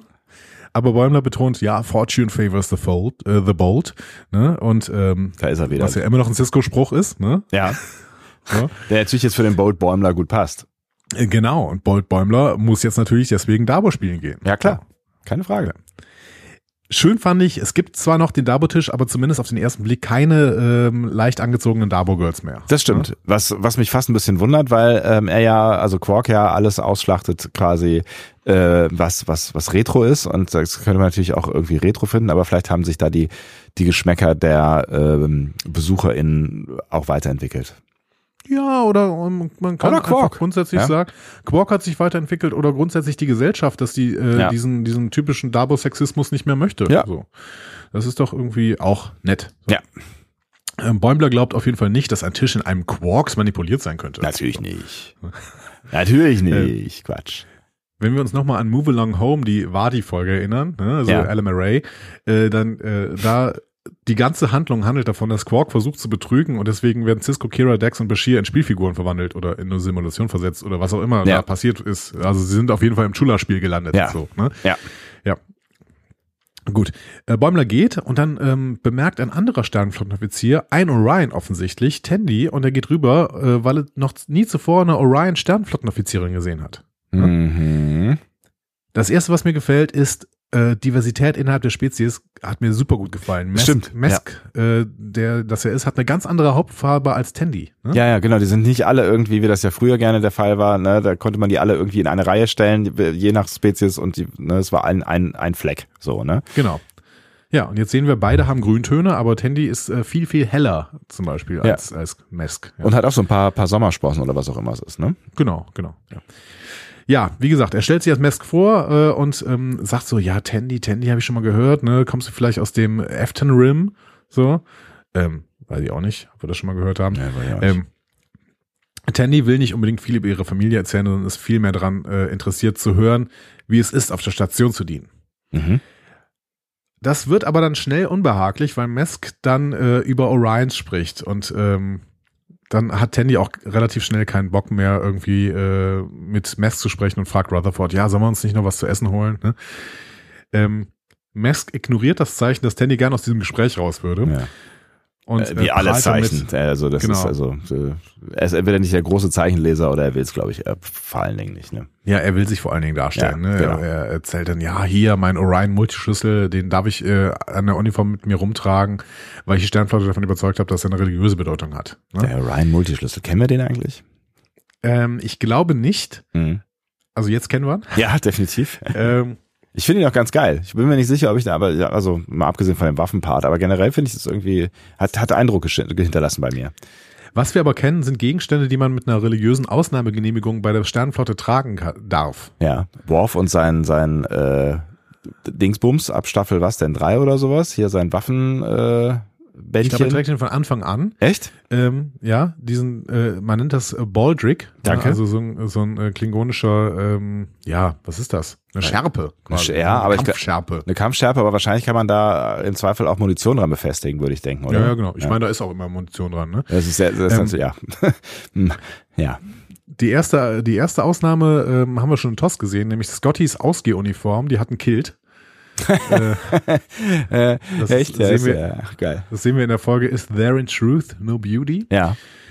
Ähm, dann, ähm, ja, Worf, dann haben wir äh, in einer späteren TNG-Staffel haben wir Ro Lachen, ne? die darf ihren bajoranischen Ohrring tragen, ja. aber erst nachdem sie sich äh, Captain Picard äh, bewiesen hat in Ensign Row. Ne? Was ich ganz schön, ganz schön, also ne, ja klar kann man darüber streiten, also man kann ja erstmal darüber diskutieren, ob eine Uniformität überhaupt einen Sinn ergibt, ne? Also das ist ja, ja die, die Schuluniform-Diskussion, äh, die ist immer, ne, also dadurch entsteht Gleichheit, bla bla bla, aber auf der anderen Seite ist es halt auch ein äh, ein Zwang, ähm, das zu tun, was, äh, was von oben diktiert wird. Äh, und in so einer was in der militärischen Struktur ja durchaus auch der Sinn der äh, Uniform ist. Ne? Absolut, ja, klar. Und es ist eine militärische Struktur. Wir haben da ja in letzter Zeit immer wieder drüber gesprochen. Auf der anderen Seite ist es natürlich auch eine sehr offene Gesellschaft, ne? Also eine sehr ähm, individuell freiheitliche Gesellschaft. Jeder kann das tun, was er tun möchte, zum Beispiel. Ne? Äh, was kann, eventuell ja. ja Uniform tatsächlich sogar ein bisschen wichtiger macht. Vielleicht. Aber trotzdem kann man dann darüber streiten, ob so kleine Details wie ein Ohrring ne, zum Beispiel bei der ganzen Verschiedenheit, die die Föderation ja sowieso hat, ja, also mit den ganzen verschiedenen Spezies, äh, ne, die da mit, miteinander interagieren, kann ich nicht sagen, ob jetzt ein Ohrring den Unterschied macht. I don't know. Das stimmt. Also der Ohrring, da muss man schon irgendwie sagen, wobei ein Ohrring im Kampf ist natürlich auch eine Gefahr, ne? Da kann das Ohr abgerissen werden. Aber ähm, grundsätzlich, äh, ein Ohrring ist wahrscheinlich noch nicht das große Problem. Da würde ich den Balltrick von äh, Worf schon irgendwie so ein bisschen schwieriger sehen, weil der tatsächlich auch die Uniform beeinträchtigt, also im, im Aussehen. So, ja. Ne? ja, ja, genau. Oder halt, weiß ich nicht, ja gut, jetzt, ne, so andere Sachen wie, wie, wie hießen die noch gleich da hier, die, die, die, die immer dieses Beatmungsgerät unter der Nase haben, die, die mit Wesley in der TNG-Folge äh, sich gebettelt haben. Ja gut, das war keine reine Ästhetik oder äh, ja, klar, das ist dann, das, ne? das, ja, das ist dann Funktion, notwendig. Ne? Ja, genau. Ja, ja das äh, ist halt, wie, hießen, wie hießen die, die Benziten? Ja, genau, das, richtig. Ne? Ja, ja. Ähm, ja, wir haben aber noch ein paar Beispiele. Also Nork trägt seinen Ferengi-Kopfschmuck auch als Kadett. Ne? Ja. Ähm, dann haben wir ähm, in The Motion Picture sehen wir so ein paar ähm, äh, äh, Mitglieder der First Nations, also indigene Einwohner Nordamerikas. Ne? Mhm. Die tragen traditionellen Schmuck da auch in, in Motion Picture. Ja. Ähm, wir haben noch einen äh, Lieutenant der Cerritos, der wird sogar namentlich benannt mit Archun, der mhm. trägt einen Turban, ne, mhm. den haben wir schon öfter gesehen auf der Cerritos. Ja. Ähm, Keishon, der trägt einen tamarianischen Baldrick mhm. ähm, und äh, einen Dolch. Und ähm, es gibt noch so ein Mitglied der Cerritos Crew, das einen Hijab trägt, also quasi ein, ein Kopftuch. Oh, stimmt, ja, richtig, ja. ja. Und Seven of Nine, die äh, äh, Borg-Implantate äh, trägt. Ja. Ja. Äh, hm, ja. Egal. Reiß, man, man sollte es ihr nicht rausreißen, glaube ich. Ja, das, vermutlich nicht. Könnte, könnte schlecht werden. Ja. Ja, Rutherford fragt dann, was dieser ähm, Orion Mehrfachschlüssel ist. Ja. Ne? Und Tandy äh, sagt ihm, ja, das ist ein gängiges Werkzeug, das von Piraten verwendet wird. Mess bietet dann an, ihnen eine große Tour durch die Station zu geben. Ähm, Tandy will ablehnen, aber Rutherford akzeptiert begeistert für sie. es läuft einfach nicht, ja. Niemand nee. liest hier irgendwelche Signale. Also auch Rutherford ist natürlich da äh, ganz groß drin, ja. Signale ja, der ist im Rausch, der, ja, ja. der, ist im Rausch, der ist auf DS9. Ich würde es auch nicht merken. So und dann sagt mir einer so, ja, komm, ich kann euch eine große Tour geben. Ich bin hier nicht stationiert. Dann sage ich na, natürlich. Ja klar, bitte, hau rein. So. So. Also wir hätten beide genau so reagiert. Ne? Genau. Scheiß aufs Handy. Also selbst wenn ich irgendwie die Signale gelesen hätte, so habe ich gedacht so, ja, mein Gott, ja, äh, ja, kommt, muss halt durch jetzt so. Ich will das Ding sehen. Genau. Mess sagt dann noch, äh, ja, achte aber drauf, hier sind so ein paar Orions, die schleichen hier rum und achtet auf eure Wertsachen. So. Und Tandy so, so. Ja. Also dieser Ruf von Orions, ich hatte es nochmal äh, nachgelesen. Ja. Das stammt ursprünglich aus dem Piloten The Cage. Ähm, da erzählt Dr. Boyce, nämlich Pike, ähm, also der, der tadelt ihn quasi, ne, und dachte, ja, ja, ich dachte schon, du wolltest die Sternflotte verlassen und möglicherweise zur Orion-Kolonie gehen. Ja. Ne? Und sagt dann so, ja, sie, ein Orion-Händler, der mit grünen Tierfrauen handelt, ne? Mhm. Ähm, so, da werden die Mhm. Orions also quasi schon eingeführt als das, was sie, wie sie dann später dargestellt werden. Ne? Irgendwie, ähm, ja, seltsam und äh, die Frauen, ja, so. Ähm, Tass hatte dann eine Episode, die Piraten von Orion. Äh, da waren die, die Piraten eigentlich eher so Freibeuter, die auf Geheiß der Orion-Regierung handelten. Ja. Ähm, auch interessant, so. Und ähm, Gene Roddenberry wollte aber immer, dass diese Piraten nicht ähm, auftreten. So, der hat das immer gesagt, ja, ich möchte keine Piraten in, in Star Trek sehen. Mhm. Und dieses Verbot wurde auch durchgezogen, bis Rick Berman irgendwann äh, nach Roddenberrys Tod den Gambit-Zweiteiler bei TNG ähm, geschrieben hat. Ja. Ähm, den könnt ihr gerade übrigens bei äh, Trek am Dienstag hören, wenn ihr gerade äh, Anfang Oktober denn unseren ähm, Podcast hört. Den spricht Trek am 2022. Dienstag gerade. Genau. Ja. Ähm, ja, und äh, äh, er hat, Rick Berman hat dann tatsächlich die Büste von Roddenberry, die auf seinem Schreibtisch stand, genommen und ihr die Augen verbunden. Wirklich? Ja. Das ist ja geil. Ein Zitat äh, von Rick Berman, Gene hat immer gesagt, er würde niemals Weltraumpiraten machen und das hier ist eine Weltraumpiratengeschichte und ich möchte nicht, dass Gene sich sieht oder hört. Geil. Finde ich gut. Ja. Also natürlich symbolisch und kleine Anekdote, aber ja. Ja, genau. aber ist doch schön. Ja. Tandy ist auf jeden Fall äh, hart genervt. Das kann man nicht anders sagen. Ja. So. Und dann gehen wir quasi in eine B-Story, die auf der Cerritos sich abspielt. Ne? Ja. Äh, da will Mariner nämlich gerade den Salon betreten und wird an der Tür von Castro und ein paar anderen Offizierinnen begrüßt, alle in Freizeitkleidung. Mhm. Ne? Wir setzen in der Garderobe immer auf Betazoid Casual. Ne? Ja. Hm. Ich weiß nicht, was Betazoid äh, Casual oder Betazoid Casual bedeutet. Ähm, Ist es eine wir Anspielung wissen- an das, was Troy so trägt auf der TNG, habe ich mir, mich gefragt. Wahrscheinlich, ne? Ja. Wahrscheinlich ist ein direkter Verweis darauf, wobei äh, Beta-Soid Hochzeiten, ähm, die werden ja immer nackt durchgeführt. Stimmt. Ne? Also Ja. keine Ahnung. Aber äh, Troy durfte ja auch immer äh, Freizeitklamotten auch, auch auf der Brücke tragen, außer bei Captain Jellicoe. Ja, richtig. Ja. Ähm, Mariner ist schnell von enthusiastischen Persönlichkeiten umgeben und äh, auch überwältigt von allen, die da um sie herumstehen. Sie versucht aber merklich, sich zusammenzureißen. ja. ne? Überwältigt ist auch so die Frage, ob das ist, ja, genau. Man weiß ja nicht, ob positiv oder negativ überwältigt, ja. Auf jeden Fall ähm, finde ich das sehr, sehr schön gespielt, wenn man das so sagen darf, bei einer animierten Figur. Ja. Man, man merkt die ganze Zeit, es ist ja unwohl, sie reißt sich total zusammen, Ja. aber ähm, ja, macht es eben. Sie, genau, sie tut's halt, ne? Also sie, so für Mariner völlig ungewöhnlich, ne? Versucht sie sich anzupassen. Wow. Ja, Ja. ja, kennen wir gar nicht. Ja. Ne? So. Ähm, Castro lädt sie ein, mit ihnen Kerzen zu gießen. Hast du das schon mal gemacht? Kerzen gießen? Ähm, äh, nicht, nicht aktiv. Ich war im Raum, als Menschen Kerzen gegossen haben. Also ungefähr das gleiche Szenario, nur anders. Ich hab's, ich hab's schon mal mit SchülerInnen gemacht. Das Ja. ist eigentlich ganz schön irgendwie. Man kann da so richtig so bunte Kerzen irgendwie produzieren. Und Das einfach mal äh, loslassen. Ja, meditieren, bisschen, Das nicht. bisschen Wachs einatmen. Ja. Das ist nicht so mein Ding. Aber gut. Ähm, Mariner gießt sich einen Drink ein. Ja, keine Kerze, sondern ein Drink ein. Genau. Während sie äh, sich einschenkt, äh, gehen zwei der Freundinnen zu ihr und fragen sie, ob Bäumler Single ist, weil sie finden ihn nämlich sehr, sehr hot. Und das veranlasst Mariner, die gesamte Flasche in ihr Glas zu leeren. ja, hm.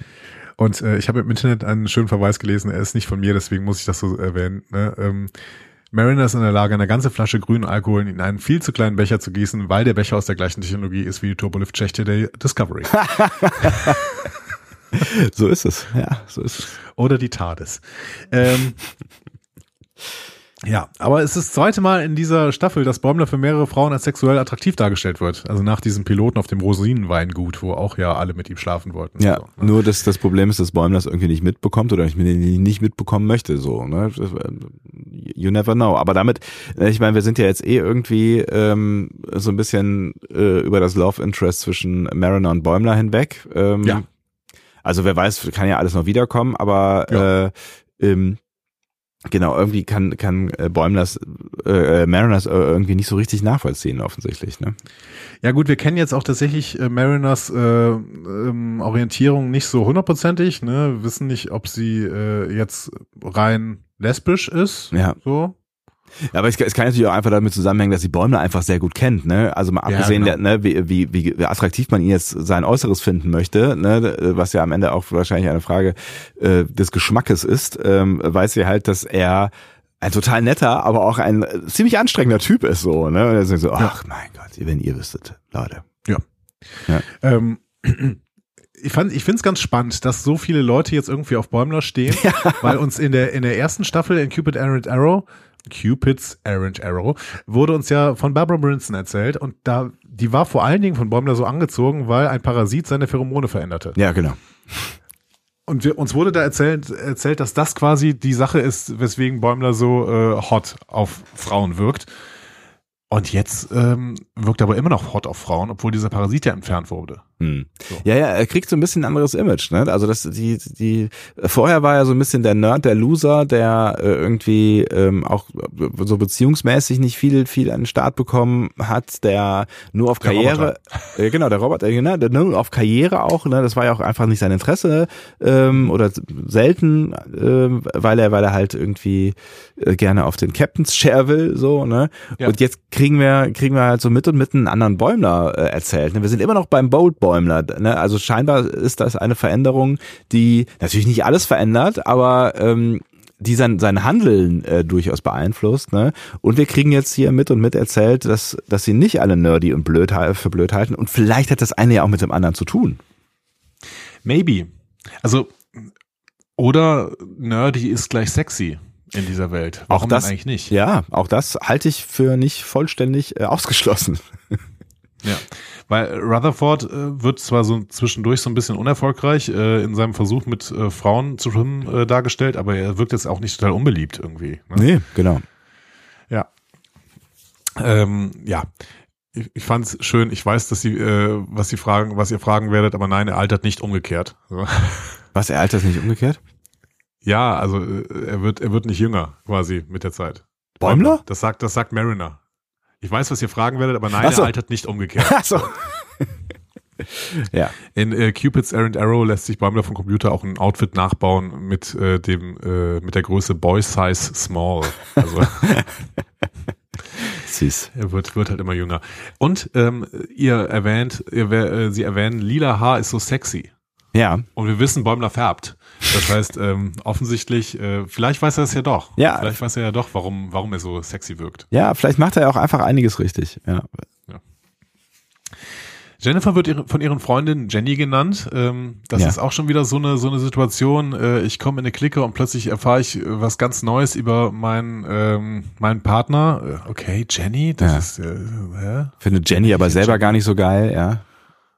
Ist dir das auch schon mal passiert, dass du äh, irgendwo hingekommen bist und dann so einen plötzlichen Spitznamen von einer Freundin irgendwie erfahren hast, den du bis jetzt gar nicht kanntest? Nee, lass mich mal kurz mal nachdenken. Ich glaube, so rum nicht. Also ich glaube, andersrum äh, ist es eher Leuten gegangen, weil ich ein, ein, ein äh, ich wollte gerade sa- gerade sagen Talent, aber das ist wirklich kein Talent, ein Du hast sehr viele Spitznamen. Ich habe sehr viele Spitznamen, ja. Ich weiß auch sehr viele absurde Spitznamen und je nach Clique gibt es wirklich, äh, Clique ist so ein geiles Wort, ähm, je nach äh, Personengruppierung, mit denen ich mich umgebe, äh, äh, sind das sehr andere Spitznamen, die mit anderen Gruppen nichts zu tun haben. Und deswegen gibt es durchaus mal Irritation, wenn mich dann jemand irgendwie ruft und ich darauf reagiere so, hä? Wer ist das denn? So auf Geburtstagen oder so, ne? Also Ja. mittlerweile äh, wissen, wissen, glaube ich, die meisten von allen Spitznamen Ich so. kenne, glaube ich, auch nur vier von dir. Vier Spitznamen. was heißt denn nur? Ich finde, vier sind schon eine ganze Menge. Also es gibt Menschen, die haben nicht mal einen. Also ihr könnt, ihr könnt die alle nutzen, wenn ihr uns schreibt. Ne? Ähm, äh, es sind, sind meiner Meinung nach, ne, wenn ich das jetzt einfach mal so sagen Willst du darf, das jetzt in der Öffentlichkeit hier verraten? Meine war der- persönlichen das war der Plan. meine, Das- meine, das ist, das ist das persönlichste Fass, sei was denn, du, du hältst ja. mich auf, aber Ja. hältst du mich jetzt auf? Hast du ein, hast du ein Safe Word irgendwie? ja, bitte. Also Sebi, Basti, Sue und äh, Elton kenne ich. Ja. Es ist doch schon mal bemerkenswert. Gibt's ne? noch mehr? Es gibt noch mehr. Es gibt noch mehr. Es gibt Okay. noch mehr. Ja. Haben die mit deinen Eigenschaften zu tun? Nein. Also ja, also na, ähm, na, ich, I, don't- I don't know. Ich weiß nicht, wie ich darauf antworten. Ich kann darauf nicht antworten. Wir, wir äh, werden mehr darüber erfahren, wenn wir äh, die nächste Live-Show haben. Dann, äh, Warum? Ist ein, ein Block ist Sebastians Spitzname. You wish. Es wird ein sehr kurzer Block oder ein sehr Ja, langer. wir, werden, wir werden sehen, wir werden sehen. Ähm, gehen wir zurück auf DS9. Ah, ist das ein schöner Satz? Gehen wir zurück auf DS9. Ja, ich weiß, man sollte diesen Satz öfter sagen, ja. Zurück auf der Station. Äh, Kira, Freeman, Ransom und Shax äh, sind im Konferenzraum, wo die Karemma auf sie warten. Ja. Korzak ist verärgert darüber, dass Nguyen anwe- abwesend ist ne? und Ja. ähm, sagt, äh, hat auch sofort Zweifel. Ja, ich weiß nicht, ob wir eine Einigung erzielen können, wenn jemand hier schon den Termin nicht einhält. Ne? Ja. Und Zu Recht, So, ja. es, es, es gibt Geschenke und Korzak so, hm, naja, gut, wir können ja mal verhandeln. so. Ähm, Freeman nimmt Verhandlungen auf und währenddessen ähm, unterhalten sich Shax und Kira äh, weiterhin darüber, wer wen unzählige Mal gerettet hat. Mhm. So. Die Dakaro-Mission wird erwähnt, haben wir, haben wir auch zum ersten Mal. Aber da haben sie sich offensichtlich, offensichtlich, offensichtlich gegenseitig gerettet. Ja. Und äh, Kira erinnert sich auch nicht mehr an alles, was ähm, Shax dann dazu bringt, sie anzuschreien. Nerys! ja. Ja, offensichtlich, äh, offensichtlich sind ja auch sehr viele äh, Gelegenheiten gewesen, wo die beiden sich äh, schon gegenseitig gerettet haben. Und wenn wir jetzt noch das dazu zählen, wo, wo sie dann andere Leute gerettet hat oder von Leuten gerettet worden sind, was wir in DS9 über die sieben Jahre erfahren haben, meine Herren, da, da kann man auch mal einen Überblick verlieren, glaube ich. Ist ganz interessant. Ich weiß nicht, ob Shax auch im Shakar war. Offensichtlich schon, ne? Hm. In, in der Wiederkampf Widerstandszelle. Ja, wahrscheinlich, ja. Ja, gut. Äh, dann äh, gehen wir wieder zu Mesk, Tandy und Rutherford rüber auf die Promenade. Ähm, Rutherford ist überwältigt von den unzähligen Sehenswürdigkeiten. Total schön. Wir sehen da eine Kai rumlaufen. Ah, das habe ich gar nicht gesehen, ja? Ja, äh, auf dem, auf dem oberen, auf der oberen Promenade. Ja. Äh, an dieser Stelle nochmal Rest in Peace, Louise Fletcher, Ja. ne? Kai, Kai Wynn. Wynn, Wir ja. haben sie gehasst und das lag vor allen Dingen daran, dass Louise Fletcher sie so großartig äh, gespielt hat. Ja, aber auch, auch, auch da wieder, ne, das ist wieder ein Beweis für, für diese tollen Figuren bei DS9. Auch da wieder gab es diese kleinen Momente der, ne, also sie hatte ja eine fast mütterliche äh, Komponente immer mal wieder zu Kira. Auch die hat sie gehasst, aber es gab diese, diese Momente so. Und ich fand, ich finde find diese Momente so spannend, wo du so kurz drüber nachdenkst, vielleicht ist sie doch nicht durch und durch scheiße. Doch ist sie wohl. Ja, ja. Es, genau, es war ein nachvollziehbarer, vollziehbarer Charakter. Wir wussten, warum sie so war, wie sie war. Ja. So. ja. Und wir haben sie gehasst dafür, dass sie so war, wie sie war, Ja. aber wir konnten es total nachvollziehen, warum sie so war. So, und das äh, großartig geschrieben. Ja. Und äh, auch wirklich toll gespielt. Wirklich, äh, ja. Rest in Peace. Absolut. Ja. Ähm, O'Brien hat anscheinend seine Dartscheibe zurückgelassen. Äh, Die ist nämlich nicht mehr bei Quark, sondern irgendwo auf der Promenade jetzt. Ne? So. Ja. Und ähm, wir erleben, dass es einen Bajoran Food Court gibt. Das ist, glaube ich, eine neue Erfindung, also eine Fressmeile. Ja. Vielleicht äh, sind innerhalb dieser Fressmeile der Replimat und der singende Klingone. Wer weiß es schon. Ja, es ist so ein bisschen, das ist so ein bisschen, äh, ne, wo, wo, wo es ja jetzt über Food Trucks oder sowas gibt, ne, oder auch so kleine Food Festivals. Ich, ich hatte, hatte das Gefühl, das ist so ein bisschen die Anleihe daran. Mask interessiert sich aber gar nicht so über den, für den Bajoran Food Court. Der interessiert sich mehr für Tandy. Ich wäre da aber Ähm, sehr gerne übrigens mal rübergelaufen. Ne? Also ich hätte Ja, da ich schon, auch. ja, ich hätte da, ich hätte da Bock, äh, mich so ein bisschen kulinarisch. Also ich hätte, glaube ich, nicht auf alles Bock, aber so ein bisschen Bock hätte ich schon.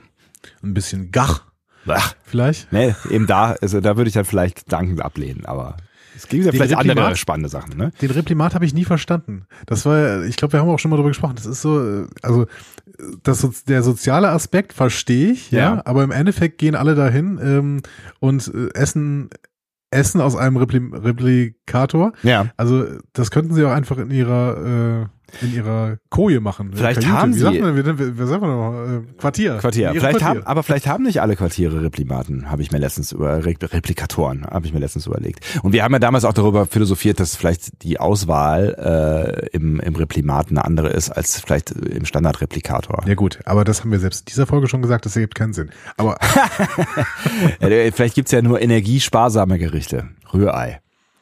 also das, also die besten Gerichte, so Pommes zum Beispiel. Ja, es ergibt, es gibt, es ergibt irgendwie alles keinen Sinn. Au- Außer irgendwie wirklich, dass die, ne, also wenn du jetzt wieder an Lower Decks, also wirklich an die Lower Decks denkst, ne, vielleicht, Low. vielleicht Ja, haben nicht alle ein. Quartier, beziehungsweise haben vielleicht nicht alle Quartiere einen Replikator. Maybe.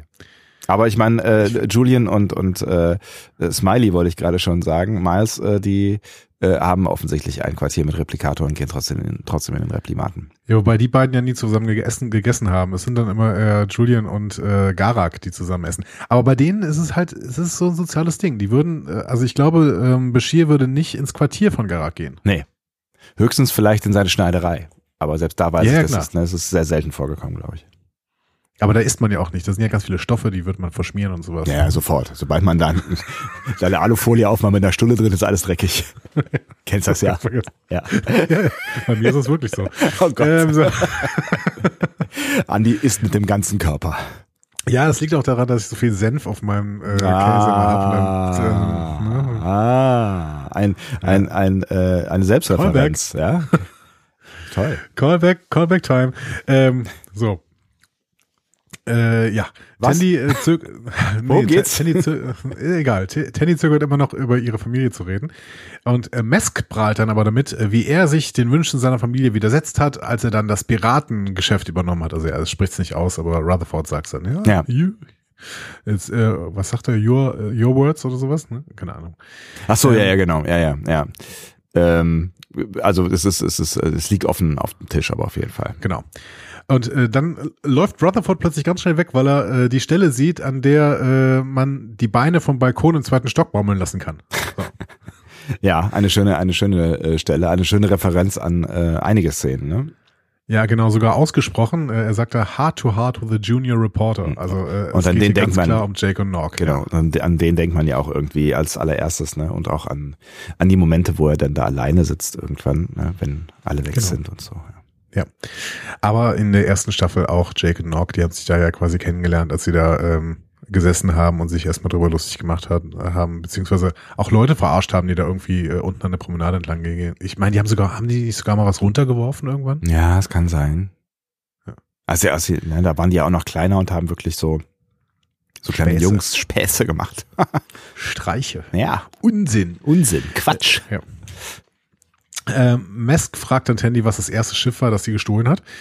Und sie sagt ihm, ja, ich stehle nicht. Und äh, er lacht und denkt, ja, ja, äh, ich auch nicht. So, ne? Mhm. Ähm, und äh, sie äh, meint dann, ja, das ist kein Spaß. Und dann wird er so, oh, äh, also langsam spüre ich deine aggressiven weiblichen Pheromone, so, ne? Und Tandy wird immer, das, die, die haben wir noch nicht mal, ne? Ja. Das hat sie übrigens in äh, We Always, We'll Always Have Tom Paris auch schon gesagt, ne? Also diese weiblichen Orion-Pheromone gibt es einfach nicht. Hm. So. Und, und ich muss, muss sagen, dass sie eigentlich hier echt äh, noch Geduld äh, aufbringt, ne? Weil der Typ nervt halt schon hart, ne? Und Ja, dass sie total. jetzt hier mal so ein bisschen, äh, so ein bisschen deutlicher wird, äh, ist auch an der Zeit, wie ich finde. Ja, ich glaube, wir müssen nachher äh, in der Bewertung dieser Folge mal drüber sprechen, Ja. wie sehr Mesk genervt hat. Ja, ist in Ordnung. Äh, die kommen, meldet sich dann, die brauchen ein Spezialteam, um äh, eben diese Geschenkpaletten auf das Schiff der Karama zu bringen. Und äh, Tandy meldet sich auch sofort freiwillig, ne? Die will dann äh, schnell von Mesk weg und ruft Rutherford zu sich, äh, sehr zu dessen Enttäuschung. Ja. Der, der wäre gerne noch ein bisschen da sitzen geblieben. Also Problem erstmal gelöst, Mask weg. Genau. Ähm, wir gehen nochmal in die Bar, ganz kurz. Bäumler hat eine Siegesserie am Dabotisch. Äh, er regt auch die Aufmerksamkeit und den Argwohn eines der Ferengi-Angestellten. Ja. Ja, und äh, ganz schön fand ich, der hat so eine, so eine kleine Geldbörse mit Münzen drin. Also, It's a, it's a, it's a clutch. Ja, oder Ja. sagt er, ne? Warum auch immer. Ja. Also ähm, irgendwie scheint das zu bedeuten, dass ein männlicher, äh, ein menschlicher Sternflottenoffizier der Föderation irgendeine Art von Geld hat. Ja, das stimmt, ja. Vielleicht aber auch nur für den, äh, den Moment. Sagt nicht auch irgendwer, also ich glaube, das ist schon passiert, ne? Ich verstehe eh bis heute nicht, wie er das macht in der Sternflotte mit diesem Geld. Äh, wird es nicht explizit ausgesprochen, da auch irgendwo im Quarks? ja, später, später, noch von Bäumler quasi. Ah ja, genau. okay. Ja. Also sie hinterfragen im Prinzip die, das gesamte Konzept sowohl des Glücksspiels als auch der Bar, aber Ja. später ähm, macht Bäumler da noch einen expliziten Verweis drauf. Können wir nachher nochmal drauf gucken. Ist in Ordnung. Ähm, Tandy und Rutherford beginnen auf jeden Fall die Geschenke zu den Karama zu bringen. Äh, Rutherford merkt an, wie aufregend es für Tandy gewesen sein muss, einen anderen Orion-Offizier äh, zu begegnen. Und Tandy sagt so, ach ja. Ähm, Die einen sagen so, die einen jetzt- sagen so. Genau. Ja. Also mit dir zusammenarbeiten reicht mir eigentlich so. Ne? Mhm. In dem Moment taucht Mest auf. Äh, der ist nämlich für den Rest des Tages mit ihnen zugeteilt worden. Äh, Also als hat dafür gesorgt, ne? Ja. Ja, ja, genau. Und Ja. als ob das noch nicht alles wäre, richtig genervt wird Tandy dann, als Mesk anfängt, ein Orion-Piratenlied zu singen. Er packt aber auch wirklich die komplette Klischeetüte aus, ne? ja, total, genau. Also er sagt dann auch mehr, ja, Tandy, sing doch mit, du kennst doch die ganzen Songs bestimmt, so. Ja, Hm. also Tandy ist wirklich hart genervt. Tandy hat keinen Bock, ja. Äh, wir gehen nochmal auf die Cerritos. Da befindet sich Mariner mittlerweile in einem Sitzkreis, in dem Castro eine persönliche Schlachtfeldgeschichte aus ihrer Zeit an Bord der Enterprise E erzählt. Ja. Es war eine dunkle und stürmische Sternzeit 57162.3. Ein Stardate genau wie dieses. Fängt im Prinzip an wie jede äh, düstere Geschichte. Ja. Man, äh, er denkt fast, man wäre in der Geschichte von The Visitor. Ähm, ich war nicht in der Enterprise, die Enterprise war die ganze Zeit in mir. Das ist, glaube ich, das Ende dieser persönlichen Schachtfeldgeschichte. So. ähm, ich will gar nicht wissen, was da passiert ist. Ja. Castro, Castro äh, lädt dann Mariner ein, ihre eigene Geschichte zu erzählen. Und Mariner sagt, äh, ja, nee, ähm, ich habe gar nichts vorbereitet und sowas. dann sagen die anderen, ja, dann erzähl doch einfach die Wahrheit. Ne? Mariner lehnt höflich ab. Mhm. Also wirklich höflich, ja. Ja, wirklich höflich. Ja, ne? Und ja. Castro sagt dann, ja, du bist völlig respektlos gegenüber dem äh, äh, Salon und äh, Jennifer hatte recht, dass du immer Anti bist und so. ne Und äh, Mariner weiß überhaupt nicht, was ihr, wie ihr geschieht. Ja. So, ne? Und sie ist immer noch höflich. Ne? Also sie, sie, Ja. sie, behält ihre Fassung hier. Ja? Genau. Und dann äh, ist Anja die nächste äh, oder Enya, äh, die ähm, darf jetzt einen Tanz machen, den äh, Kobayashi Maroon. So. Ich nenne dieses Stück The Kobayashi Maroon. Es gibt keinen richtigen Weg, es zu tanzen. ja. Ähm, Es ist aber angenehm schnell vorbei. na, also äh, ich finde, ich finde das auch ein angemessener Name, weil Mariner auch in einem No-Win-Szenario gerade ist. Ja, richtig. Ne? Ja. Voll. Aber es, Ähm, es gibt ja einen unerwarteten Ausweg, ja. Ja, genau. Ähm, ich finde noch, dass äh, dieses äh, Trikot, was äh, Enya dann plötzlich anhat, ne, als sie dann ihre ihre Klamotten vom Leib reißt, quasi, erinnert auch dann wieder an Troy, finde ich. Ne? Nur, nur ohne den schwarzen äh, schwarzen Kragen, den Troy dann immer hat. Ja, und dann jede, jede Tanzperformance-Nummer eigentlich am Ende, ne? Also da wird ja gerne mal auch so im Modern Dance irgendwie so, so hautenges, äh, schwarzes Kostümchen oder so getragen, ne? Ist das was für dich, Modern Dance? Ah, ich würde jetzt, ich würde es jetzt nicht generell ausschließen, aber ähm, ich würde jetzt auch nicht behaupten, dass sich mir alles in dem Bereich sofort erschließt, was ich da bisher gesehen habe. Also manchmal geht es ja auch einfach nur darum, ähm, irgendwie was, was, ne, ne, ne, was stilistisch Schönes, ne, also zu sehen Ja. und auch zu staunen darüber, was Menschen mit ihren Körpern machen können. Das ist ja ne, also durchaus, äh, also weiter von dem entfernt, was so in, in, in meinen Möglichkeiten steckt. Aber wenn es dann zu, zu abgefahren wird, dann ähm, tue ich mich auch ein bisschen schwer, einen Anschluss zu finden, ja. Ich bin ja wirklich jemand, der immer sagt, ja, ich, ich gucke mir alles einmal an. Ja. Ne? Deswegen bin ich auch irgendwann mal mit Freundinnen, so an, am Ende meines Studiums ungefähr, bin ich mal irgendwann äh, nach Düsseldorf gefahren, um mir da dann äh, ähm, modernes Ballett anzuschauen. Oper, Theater. Thea nee. Nee, Ballett. Ja, nee, ich, aber ich überlege gerade, wo du gewesen bist. In welchem Haus, ja, ist auch ich, egal. Ja, ich glaube, es war ein Opernhaus, keine Ahnung, Mhm. weiß ich nicht mehr. Aber es war modernes Ballett. Nee, Ja.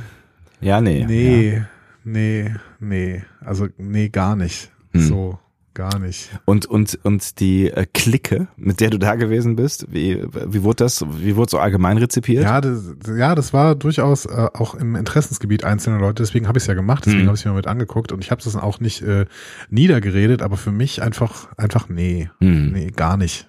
So. Also es waren sehr, sehr lange zwei Stunden, die ich mir da moderne Tan Tänze angeschaut habe. Zu Jazz gefühlt irgendwie und ah ja, nee. nee Okay, ich verstehe. Nee. Ja, es muss ja, ne, es gibt ja genug, äh, genug äh, Alternativen, man kann sich da ja einsortieren, wo man auch immer möchte. Ja. Ne? Genau, genau. Aber äh, alles mal, mal angucken, ist auch mein Tipp. Ne? Also wenn es irgendwie geht, alles einmal angucken Ja. und dann. Äh, Genau wie alles mal probieren, da sind wir wieder hier beim Food Court, ne? Ja, Bis genau. auf Gach. Ja, wer weiß, auch Gach. ähm, so. Ähm, wir, wir gehen auch jetzt wieder quasi auf den Food Court, also wir gehen auf die Promenade, da gehen nämlich jetzt Kira Freeman, Ransom Shacks mit Korzak und seiner Gruppe äh, entlang. Ja. Ähm, ja, und sie zeigen ihm dann, ja, hier, Spezies aus dem ganzen Quadranten machen alle gemeinsam Geschäfte und sowas. Und Korzak ist relativ unbeeindruckt, bis ähm, äh, Freeman ihm dann das Quarks zeigt. Was ich schön finde, ist, Korzak sagt so, ja, hier, keine Ahnung, äh, irgend so ein Schneider und sowas, was willst du mir erzählen? Ja. Ein Schneider? Ist Garak noch da? Ich bin aufgeregt. Ja. Können wir Das- bitte diesen Schneider noch mal ganz kurz sehen? So? Das, das wäre das wär natürlich ein toller Gastauftritt gewesen, ne? Ja, also Andrew Robinson, bitte, Leute, Ja, ja. zeigt uns Andrew Robinson. Wie alt ist Andrew Robinson eigentlich? Müsste 80 oder sowas, würde ich jetzt tippen. Ja, exakt 80.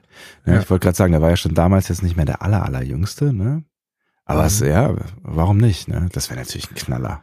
Wenn, wer, also, wenn nicht jetzt, wann dann? Also nutzt doch bitte noch die Chance, solange äh, Andrew Robinson noch äh, gut äh, gesundheitlich äh, dabei ist, nutzt doch bitte die Chance, uns nochmal Garak zu zeigen, irgendwie. Ich meine, es kann ja auch durch, durchaus sein, dass das, äh, ähm, dass das der Laden ist und Garak aber trotzdem eben auf äh, Cardassia geblieben ist. Das hat er ja gesagt. Er wollte äh, nach äh, dem Ende seines Exils auf Cardassia leben. Ja. Das hat er in What You Leave Behind gesagt. Ja. Aber ich meine, wir können ihn auch da nochmal kurz rausholen. Ne? Ja, warum denn Aus nicht? Cardassia. Ja. Schön Ja. wär's, ja. Sehr schön wär's. Ähm, so, Freeman äh, winkt dann zu Quark. Ähm, also es äh, will, will dann äh, Corsac zeigen, dass es mehr als nur ein Kiosk ist, sondern ein mittlerweile sehr, sehr erfolgreiches Franchise-Unternehmen. Und Corsac ist dann auch, ja, gar nicht so unbeeindruckt. Ne? Und sagt Ja. dann, ja, dann äh, lassen wir mal gucken. Das ist schon sein Thema, ne? Also das ist so Ja. ne, erfolgreicher Handel, da kann man ihn irgendwie mitbekommen, ne? Genau. Aber als Quark die Gruppe sieht, wird er erstmal so ängstlich, wachsam, argwöhnisch. Ja. Ne? Ähm, Freeman lobt ihn für seine erfolgreiche Expansion und bittet ihn dann, äh, dem Karama zu erzählen, wie er es geschafft hat. Und Quark so, ach nö, ich bin jetzt auch sehr beschäftigt. So, ne? Aha, was denn da wieder ein- los? Ja. Es ist wieder einer der Momente, wo man eigentlich die Zusammenarbeit mit Quark haben will, aber dann eher in dem Moment äh, tatsächlich diese Zusammenarbeit verweigert. Ne? Und Freeman so, äh, äh, Quark, Ja. so. Und Helf man, uns ne, jetzt. Genau, und man weiß zuerst nicht so genau, wo, wo, was, was soll das jetzt, weil eigentlich, ne, wenn es um Handel geht, ist er ja immer sofort dabei, so, ne? Ja. Aber er erklärt's ja dann. Ja, erklärt's. Ich kann es auch irgendwie verstehen. Also ich meine, ähm, er sagt dann ja, ich will den Markt nicht übersättigen. Ne? Und neben der Auflösung, die am Ende noch steht, Ja, habe ich die ganze Zeit auch gedacht, ja, eine Spezies, die für Algexporte bekannt ist, warum sollte Quark denen denn helfen? ja, stimmt. Also der, der, äh, das ist ja tatsächlich ein direkter Konkurrent. Warum soll er denen helfen, im Alpha-Quadrat einen Fuß zu fassen? Ja. So. Ja, ja, und stimmt schon, Handel treibt er absolut. ja schon mit denen offen, obwohl mittlerweile ja gerade nicht mehr. Ne? So, äh, ja. Ja, äh, und ich meine, ne, bei, bei allem Ferengi, der, der, der, das, das, oder Fer- Fer- Ferengi-Denken, was ähm, äh, das Handeln von Quarks, äh, von Quark ähm, ähm, ähm, beeinflusst, wissen wir ja eigentlich auch, dass er in den wichtigen Momenten auch äh, das, das Herz am rechten Fleck hat, so, ne? Dazu später mehr, möchte ich sagen. Ja. Äh, Kira, Kira bittet ihn dann nochmal, ihnen den Gefallen zu tun, einen guten Eindruck zu machen. Aber Quark sagt, nö, ich will keinen guten Eindruck auf die Karama machen. Die Karama ähm, haben auch nichts getan, äh, um während des Dominionkriegs zu helfen. Ähm, das fühlt, da fühlt sich Korsak dann auch sehr beleidigt. Ne? Er sagt dann, ja, damit haben wir gar nichts zu tun. Ähm, und Quark sagt aber, nein, ich habe schon früher Geschäfte mit der Karama gemacht und werde diesen Fehler nicht noch einmal wiederholen. Ja. So. Ähm, so, das ist nochmal ein Verweis auf The Search Part 1, ne? geschäftliche Beziehung mit den Karama. Ich glaube, ich habe es eben falsch gesagt, ne? Also ähm, Quark ist dann in Starship Down auf eine Mission mit der Sternenflotte geflogen und nicht in The Search. Ach so, mhm. Ähm, Jetzt weiß ich, kann ich mich nicht dran erinnern, was du gesagt hast, ja. ja, äh, genau. Und ähm, in Starship Down ist er mitgeflogen. Es war ehrlicherweise so ein bisschen ein Grund, Armin Schimmermann in der Folge zu haben. Aber natürlich ging es darum, einen Deal im Namen der Föderation auszuhandeln. Ja. Ne? So, natürlich. So. Ähm, ja, also da äh, scheint wirklich ähm, viel, viel in der Vergangenheit schiefgelaufen zu sein und Quark möchte jetzt wirklich nichts mehr mit den Gerammer zu tun haben. Ja, ziemlich äh, eindrucksvoll nichts mehr mit ihm zu tun haben. Ne? Da ist Genau. man, da war, also ich finde, da war man erstmal überrascht so. Äh, wir gehen nochmal zu äh, Tandy Rutherford und Mask. Mask singt immer noch Seemannslieder, ähm, während Tandy und Rutherford mit den Geschenken der, äh, das Karama-Schiff betreten. Er prahlt dann weiterhin mit seinen Fähigkeiten und spricht darüber, wie er und Tandy das Schiff übernehmen könnten, wenn sie es wirklich wollten. Ja. Tja, und das ist dann der Moment, wo du Tandy endgültig ausflippt und äh, ihm sagt, ja, den kriminellen Hintergrund der Orions habe ich nie gemocht, das ist peinlich, damit zu prahlen und ich will überhaupt nicht mit Orions in Verbindung gebracht werden. Und das äh, wiederum beleidigt Mesk. Und er sagt dann, Mesk, und er sagt dann nur noch, ja, ich vergesse nicht, wo ich herkomme. Mhm. Auch das behalten wir uns im Hinterkopf. all Ja. humaned up, offensichtlich. Ne? Also, ja. Tandy ist offensichtlich vermenschlicht geworden, was im Prinzip äh, für Mesk eine ähm, ein Synonym für verweichlicht Ja. äh, ist. Und Irgendwie. offensichtlich auch eine Beleidigung, genau. Und dass das menschlicht, vermenschlicht da äh, eine, eine Beleidigung ist, ne, oder eine Ver, für Verweichlichung steht. Verweichlichung, das Wort gibt's glaube ich nicht, ne?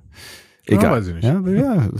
Weiß nicht, es ist eins dieser Worte, was plötzlich seltsam klingt, je öfter man es sagt. Egal, das, das wissen wir. Also da gibt's ja verschiedene Beispiele für, nicht zuletzt Worf, ne?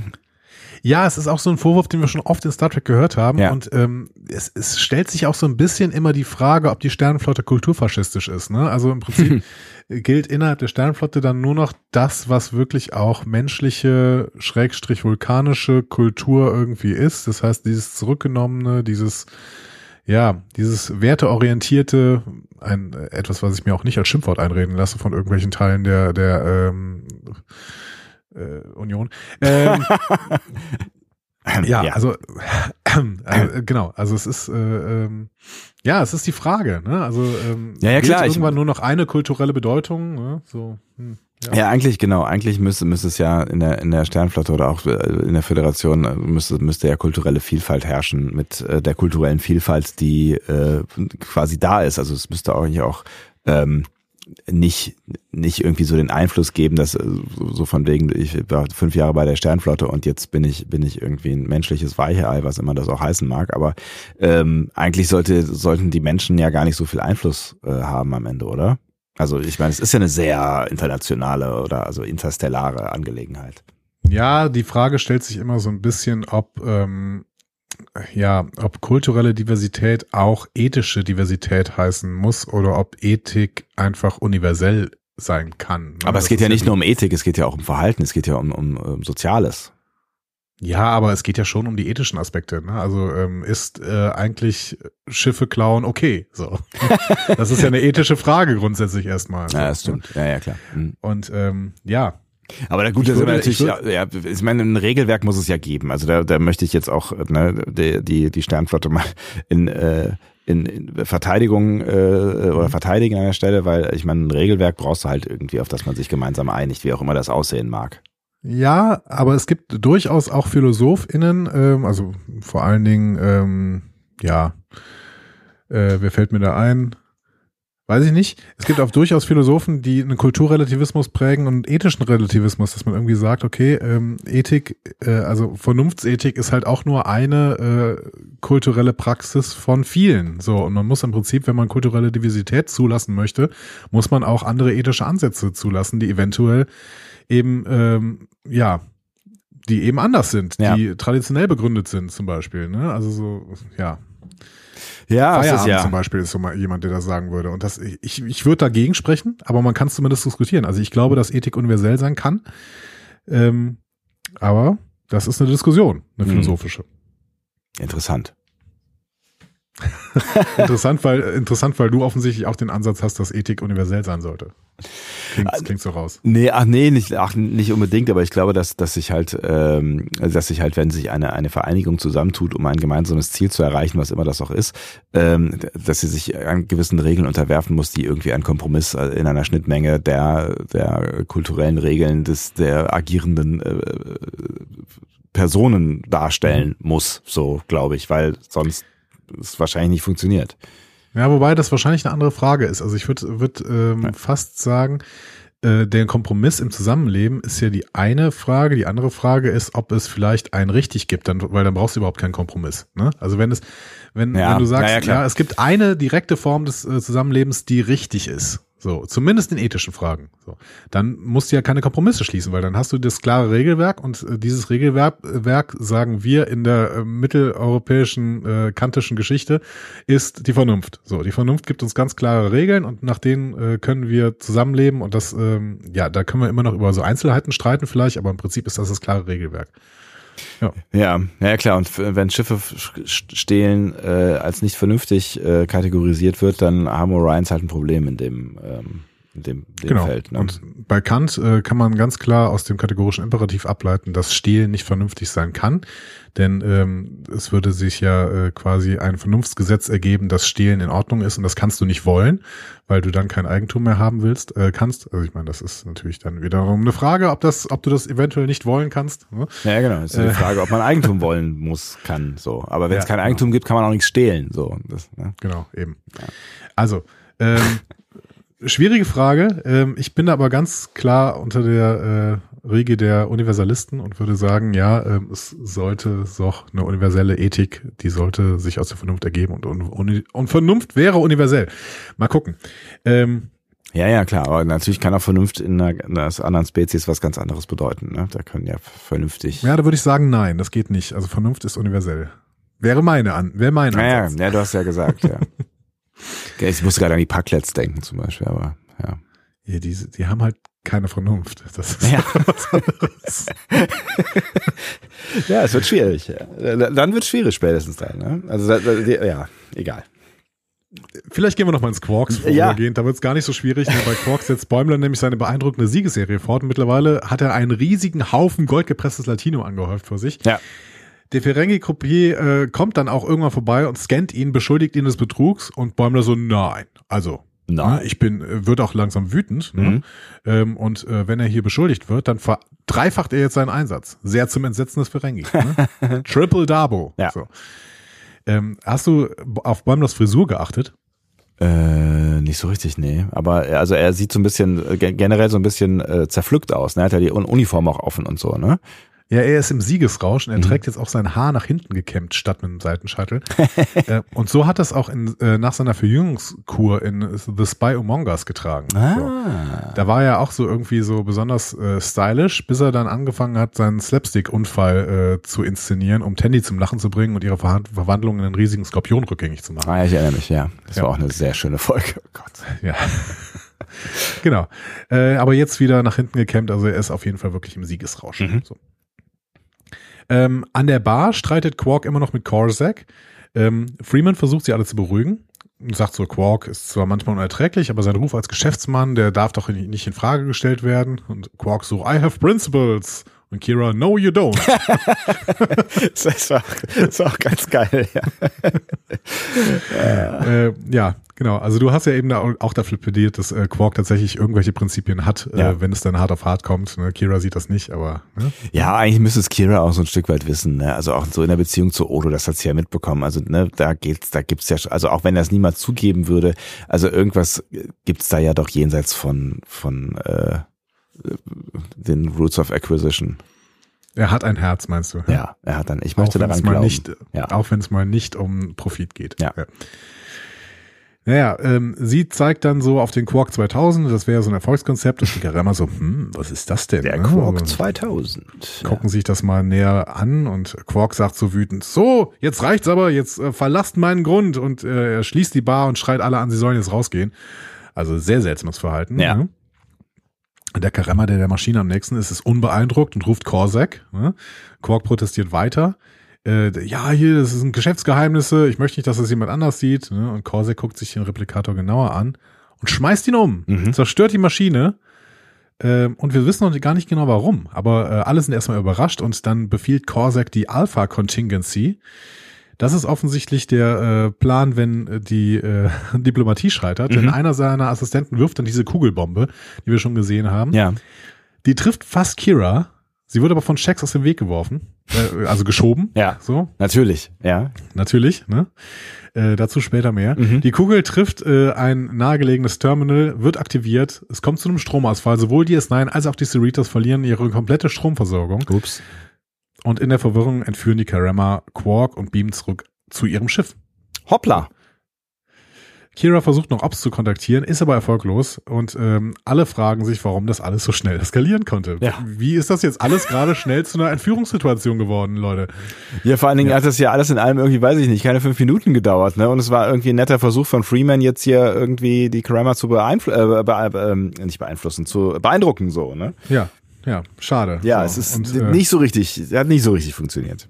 Der einzige, bei dem es richtig funktioniert, ist Bäumler, der gewinnt nämlich da in dem Moment schon wieder groß in Dabo.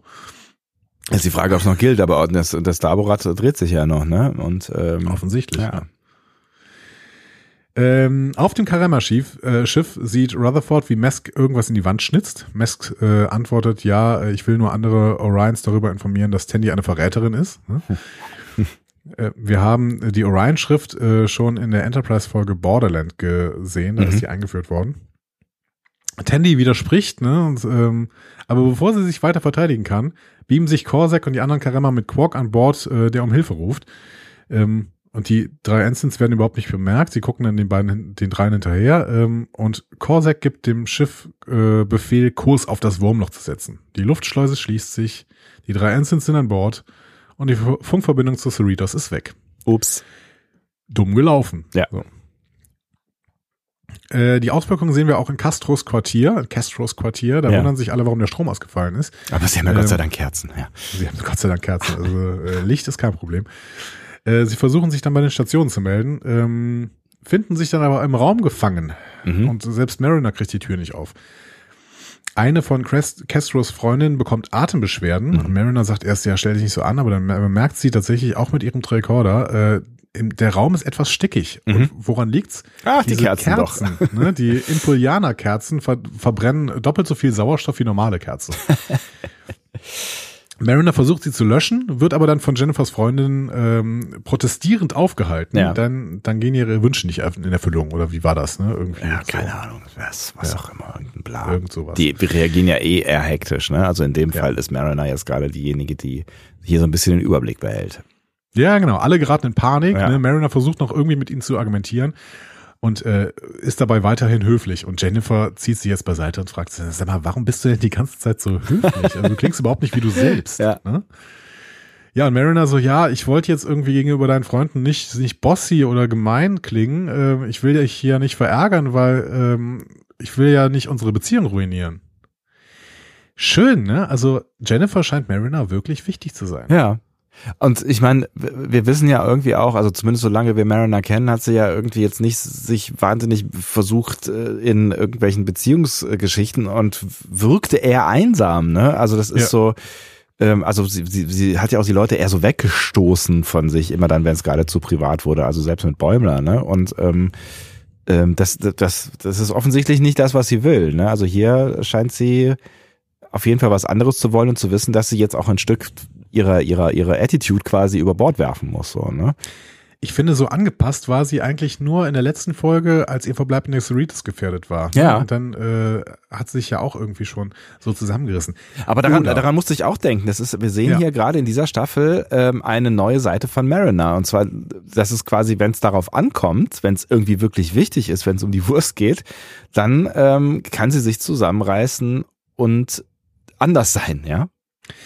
Oder hat das eine vielleicht auch schon mit dem anderen zu tun? Also steht die Love Story vielleicht sogar mehr und mehr im Vordergrund. Vielleicht will sie auch auf der Cerritos bleiben, weil Jennifer da ist. Ah, gu- guck mal, da habe ich noch gar nicht drüber nachgedacht. Aber ja, das kann natürlich sein, ne? dass ihr das gerade jetzt wichtig wird. Weil ansonsten wird sie ja sagen so, ja, von mir aus fuck it. Also dann versetz mich doch, du Arsch. Ne? Ja, genau. Also das, da müssen wir noch ein bisschen mal äh, schauen, in welche Richtung es denn im Endeffekt geht. Also ähm, auf jeden Fall sehen wir eine Charakterentwicklung bei Mariner, die sehr, sehr deutlich ist. ne? Ja. Sie, sie scheint sich der Situation viel mehr anzupassen als in den letzten Staffeln. Ja. Was macht das mit dir? Also macht sie das, macht sie das für dich irgendwie unsympathischer oder sympathischer oder menschlicher oder also ich meine ihre Qualität ist ja gerade dieses rebellische gewesen so ne in den letzten Ja. zwei Staffeln ne Das sehe ich auch sehr, sehr gerne. Auf der anderen Seite, ja, es macht sie, es macht sie für mich zu einem etwas nachvollziehbaren Charakter. Denn wir wissen ja alle, dass man sich irgendwann an Situationen tatsächlich auch mal anpassen muss. Also das ist Ja. dieses, ähm, ja, ich bringe es immer als Negativbeispiel, äh, diese, dieser Popsong, lass die anderen sich verändern und bleib so, wie du bist. Das ist halt Bullshit. So, ja ja ne? Also Ja. das ist irgendwie, das ist irgendwas, was äh, vielleicht so äh, pubertäre, eine pubertäre Krafterzählung, ne? So, ähm, lass, passt dich bloß nicht an, aber das ist halt Quatsch. ja totaler ne? Quatsch Also, ja. man muss sich halt schon anpassen, auch an sein Umfeld. Man muss sich dabei nicht selbst verleugnen, das meine ich überhaupt nicht, aber man kann ja durchaus auch mal eine geballte Faust in der Tasche machen, wenn man sich über irgendwas ärgert und trotzdem halt nicht diese geballte Faust jemandem ins Gesicht schlagen. Ja. Ja. schönes Bild ja Ja, ja sonst immer Ahnung. passiert andauernd ja Ja, keine Ahnung, das Ja. ist ja so ein Ding, was du irgendwie, also äh, vielleicht in der Pubertät musste dann irgendwie auch die andere Seite äh, zulassen, aber Ja. irgendwann musst du doch lernen, dass das auch, dass man auch mit anderen Leuten besser auskommt, wenn man nicht jeden seiner Spleens hundertprozentig in sein Verhalten übersetzt. ja stimmt Ja, und das Ähm, lernt Mariner hier ein Stück weit auch äh, aber äh, stößt auf Fragezeichen Sie stößt auf Fragezeichen ja. und, Jennifer sagt dann auch, ja, aber eigentlich mag ich es auch, dass du Bossy bist, ne? Aha. Weil ähm, offensichtlich hat sie sich auch da, also ich weiß nicht, ob das jetzt schon Liebe ist, oder, aber sie hat, sie mag sie halt, wenn sie Bossy ist, Mhm. Ja. ne? Weil so ist Mariner halt. Und ähm, Jennifer hat sich auch so ein bisschen gefreut zu sehen, wie sie denn Bossy auf ihre Freunde trifft. ähm, und das beruhigt Mariner dann relativ stark und sie zieht sofort einen Phaser aus, äh, heraus, feuert zweimal in die Luft, äh, sagt ihnen allen, sie sollen die Klappe halten und äh, Castro sagt dann auch, hallo, was ist mit dir los, ne? Und Mariner betäubt sie. Bing. Ja. So. Weißt du eigentlich, wann Menschen am wenigsten äh, Luft verbrauchen, Sauerstoff verbrauchen? Genau, wenn sie wenn ohnmächtig sind. sind. Ja, so. genau. Ja, und deswegen rennt sie jetzt äh, äh, stunnend quasi durch äh, den Raum und äh, versucht alle Mädchen äh, da zu stunnen. Ja. Ja. Sehr, sehr schön. Und mhm. auch Jennifer freut sich. Ja. Ja. Ist doch schön, alle glücklich. Ja, also bis auf die anderen Mädels. Ja, mein Gott. So. Details. Äh, wir gehen noch auf das Karama-Schiff. Ähm, es nähert sich dem Wurmloch. Rutherford ähm, fragt Mesk, ha, kannst du nicht irgendwie deine, deine Fähigkeiten benutzen, um das Schiff zu übernehmen? Und das ist wieder der Moment, wo eine Fassade fällt. Ja. Ähm, denn Mesk bricht zusammen und sagt, ja, ich habe noch nie in meinem Leben irgendwas gekapert. Und Teddy so, Alter, du redest den ganzen Tag davon. Ja. ja. ja. Aber er hat alles nur vorgetäuscht. Äh, oder um es auf DS9-Sprache zu sagen, it's a fake. ja, ein ziemlich großer, meine Herren, ja. Ja, er war wohl noch nie auf Orion. Äh, er ist in Cincinnati, Ohio aufgewachsen, äh, nachdem er von einer menschlichen Familie adoptiert worden ist. Ähm, und sein Wissen über Orion-Piraterie ist bestenfalls fragwürdig, äh, denn alles, was er gelernt hat, entstammt aus Holoromanen und zwar aus den schlechten, mit den Boobies vorne drauf. Den. ja. Wer kennt sie nicht? Ja. Aber man hatte trotzdem irgendwie gleich irgendwie Bilder vor, vor Augen. Ne? Ich weiß nicht genau, ob es uns sowas schon mal gezeigt worden ist, aber die Orion-Darstellung der Frauen, die kennen wir ja dann auch aus TOS. Ne? Ja, ja, und ja. Ähm, wir können es auch vorstellen, dass da entsprechende Holoromane, äh, also keine Ahnung, die, das waren früher die VHS-Kassetten, die es halt unter der Theke gab, so, die man da bekommen hätte. Ne? So. Genau. Ähm, ja, Max, Mesk wuchs auf der Erde auf und wurde von Menschen aufgezogen. Ähm, kennen wir das irgendwo her? Worf. Worf, genau. Worf, ja. Ne? Auch Worf ist auf der Erde aufgezogen worden, nachdem seine Eltern in Kitomer getötet wurden. Ja. Mhm. Ähm, Tandy fragt, warum er gelogen hat. Und er sagt, ja, also eigentlich, also sobald ich Erwachsener war, wollten die äh, anderen mich immer als typischen Orion betrachten und äh, haben erwartet, dass ich das auch bin. Und mhm. dann hat er irgendwie versucht, diesem Rollenbild zu entsprechen. Ähm, und äh, die anderen äh, wussten halt überhaupt nicht, wie Orion sind, deswegen wurde er nie auf seine Fähigkeiten überprüft. Und als Tandy das gehört hat, ähm, also als Tandy hört das und sympathisiert sich sehr stark mit ihm ne? ja. und sagt so, ja, auch diese Kämpfe hatte ich auch, ne? Und äh, jeder Orion muss sich diesen Kämpfen stellen, weil diese Klischees halt uns unterstellt werden und dann, äh, wie reagiere ich drauf? Ja. So. Ne? Nur kennt sie es halt aus der anderen Seite, quasi aus der anderen Richtung, ne? Ja, genau. Ja. Ähm, Sie sagt ihm dann, ja, es ist wichtig, einfach du selbst zu sein, trotz allem, was andere erwarten. Es ist natürlich wieder so ein bisschen das Gegenteil, äh, gegenteilige Botschaft, ne? Ähm, zu dem, was wir eben besprochen haben. Ne? Ja, ja, ja, aber das es, es hat ja viele Facetten, ne? Und ne, ja. wenn du, wenn du irgendwie ähm, nur irgendwas bist oder tust, weil es irgendeine Peer Group von dir erwartet, ist es halt auch Bullshit, so, ne? Ja, genau. Und äh, Mesk entschuldigt sich dann auch. Sie versöhnen sich alle. Ähm, und er sagt, ja, jetzt wünsche ich mir aber, ich hätte die Fähigkeiten, ähm, weil diese Orion-Piraterie würden uns jetzt sehr, sehr helfen. Und Tandy so, ja, das könnte helfen. Sie schnappt sich Mesks Multikey und tritt in Aktion, hebelt einen Shot auf, äh, schafft es, eine Tür in der Nähe manuell zu öffnen, erzählt ihnen dann, dass ihr Vater ihr beigebracht hat, jedes, dass jedes Schiff einen Failsafe hat. Ähm, also, Tandy bestätigt hier, dass ihre Familie Teil des Orion-Syndikats war. Ja, ne? oder ist. Riesige kriminelle Organisation, die ja. erstmals in The Ascent äh, erwähnt wird, in DS9. Ähm, in Crisis Point hat Tandy äh, noch erklärt, ähm, dass äh, viele Orion seit über fünf Jahren keine Piraten mehr sind. Ne? Mhm. In ähm, We'll Always Have Tom Paris nennt Donny, Tandys Cousin, sie die äh, Herren der Winter Winterkonstellation. Da haben wir uns schon gefragt, was das soll. Ne? Mm. Matrix of Winter Constellation, mm. glaube ich, wird da gesagt. Ähm, und wir haben Tandys Fähigkeiten bisher eigentlich nur in äh, Veritas gesehen, in der Erzählung vergangener Ereignisse. Da äh, wurde sie von klar beschuldigt, gelogen zu haben, weil sie mehrere Romulaner im Nahkampf besiegt hätte. Ja. Und äh, wir wiss, wussten aber nicht, ob das wahr ist oder nicht, weil äh, am Ende von äh, Veritas wird ja quasi so gesagt, äh, das ist alles nur ein Verhör so und ähm, das stimmt ja alles nicht, was da gesagt worden ist. Aber so richtig klar haben wir es da nicht gesagt bekommen. Ja. Jetzt sehen wir zum ersten Mal Tandys Fähigkeiten, die ja tatsächlich so Orion-Fähigkeiten sind. Ja, und wir müssen sagen, ja, ist möglich. Es ist möglich. Ja. Glaubst du, wir werden das noch näher beleuchten irgendwann? Die ihre Vergangenheit allgemein, meinst Ja. du?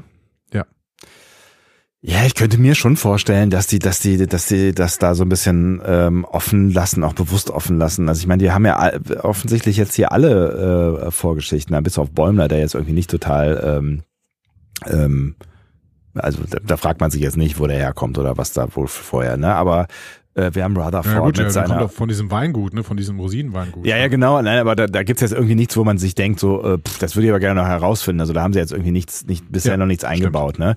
Bei Rutherford gibt's die, gibt's die, gibt's die Nummer irgendwie mit den äh, Implantaten, äh, die erzählt wird. Bei Tandy jetzt irgendwie Mhm. die Vorgeschichte. Also wir haben ja, wir haben ja hier so ein paar äh, Dinge, äh, wo man noch ansetzen kann. Mariner sowieso, da fragt man sich ja die Ja. ganze Zeit irgendwie, wie, wie kann das sein, dass die jeder und jeden kennt überall so, ne? Also die haben, ich könnte mir schon vorstellen, dass sie, dass sie da nochmal einhaken werden. Und das ist ja auch interessant, das ist ja interessant. Ja, sie versuchen schon intensiv unseren Charakteren hier wirklich einen, einen Background zu geben, Ja. ne, der, der für uns auch interessant ist. Und das sie haben machen- bei Tandy auch wieder geschafft. Ja. Und sie machen auch genau das, was sie angekündigt haben. Ne? Also wir sehen ja wirklich auch viel Background äh, in dieser, dieser Mhm. dritten Staffel. Ne? Also die ähm, eilen los, um diesen Failsafe zu finden. Dann steht ein Wachmann der Karama im Weg, den äh, knockt äh, Tandy mit Leichtigkeit aus. Ja. Dann sieht sie einen Goldzahn im Mund eines anderen Wachmanns, den überwältigt sie dann auch, zieht den Zahn mit dem Multischlüssel. Rutherford und Mesk stehen nur staunt daneben, sagen, was passiert hier? Ja, So, ne? ich war auch äh, leicht irritiert, leicht bis stark irritiert. Ja. Äh, dann gehen sie in so einen Raum mit der Antriebssteuerung des Schiffs, ähm, kommen dem Wurmloch dabei immer näher. Tandy platziert den Zahn in so einem Energiefeld, eilt zu den Kontrollen ähm, und hält damit das Schiff kurz vor dem Wurmloch an. Sie sagt dann noch, ja, ähm, dieser Goldzahn enthält Latinum äh, und das wird aber nur, also das äh, hält irgendwie diese Antriebssteuerung magnetisch an. Aber das wird nur eine kurze Lösung sein, weil die äh, Karama schnell rausfinden werden, was sie getan hat. Ne? Ja. Ähm, aber dann äh, kommt ein Traktorstrahl und das Schiff wird festgehalten kurz vor dem Wurmloch. Juhu. Ja, Gerettet. Gerettet. Ähm, die Stromversorgung wird dann auch wieder hergestellt. Ähm, DS9 zieht das Schiff wieder zurück. Ähm, und Ransom fragt sich, ja, aber warum hatte das Schiff denn angehalten? Ne? Ja. Wir wissen's. Ähm, er, er wird später erfahren. Mhm. Freeman befiehlt, die Karama in die Brick zu beamen. Wir gehen noch kurz ins Castro, in Castros oder Castros Quartier. ja. Mariner hat es endlich geschafft, alle mit dem Phaser be zu betäuben. Ähm, Jennifer gibt zu, dass Mariners Tendenz, Dinge unerwartet äh, zu halten, das ist, was sie am meisten in Mariner mag. Ja. Also, ja, es ist ja gut, ist auch gut für Mariner äh, zu wissen, so, ne?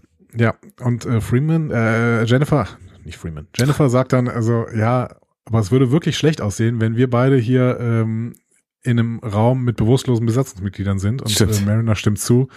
Sie umarmen sich, küssen sich und Mariner betäubt sie beide. Und sie fallen bewusstlos in die Arme äh, der anderen auf den Tisch. Schön. Gerade als die Stromversorgung des Schiffs wiederhergestellt wird. Das heißt, die liegen ja jetzt alle bewusstlos. Und ich bin mir sicher, keiner von den Leuten wird erzählen, dass Mariner sie alle äh, gestunt hat. Wahrscheinlich nicht. Naja, gut. Ja. Ja, wer weiß. Komm, Das ist doch. Sie hat, sie hat doch auch eine einschüchternde Seite. Aus der anderen, auf der anderen Seite, wer, wer, wer, wen interessiert's, ne? Wer wird's glauben? So. Ja, sie hat sie auch wirklich alle gerettet. Vielleicht sagen Ja. sie es auch wirklich nicht. Ähm, wir gehen noch mal an einen historisch äh, wichtigen Ort, nämlich die Brick von DS9. Ja. Wir erinnern uns wieder an Do It, wo äh, der Maritza Mhm. in dieser Brick, also der vermeintliche Maritza, Was eine hervorragende Folge, ja. ja, muss ja auch irgendwann noch mal gucken, Ja. bald. Ähm, Korsak fordert da seine Freilassung, aber Freeman äh, sagt ihm, ja, aber du hast Quark entführt, das ist halt schwierig, ne? Ja. Und Quark äh, greift ihn ein und sagt, ja, also es war alles ein Missverständnis, wir werden doch schon eine Lösung finden. Ne? Und Korsak äh, ist, wird sauer und Ja. sagt, du hast unsere Technologie gestohlen. So, der Quark 2000 ist voller Karama-Komponenten. So, Ups. wir haben dich nicht entführt, wir haben ihn verhaftet. So. und alle gucken Quark an und sagt so, äh, Quark? So. Und Quark sagt, ja, eventuell habe ich mir ein paar Teile ausgeliehen vor Jahren, aber im Endeffekt waren das nur meine Codes, die das Ding so beliebt gemacht haben. Mhm.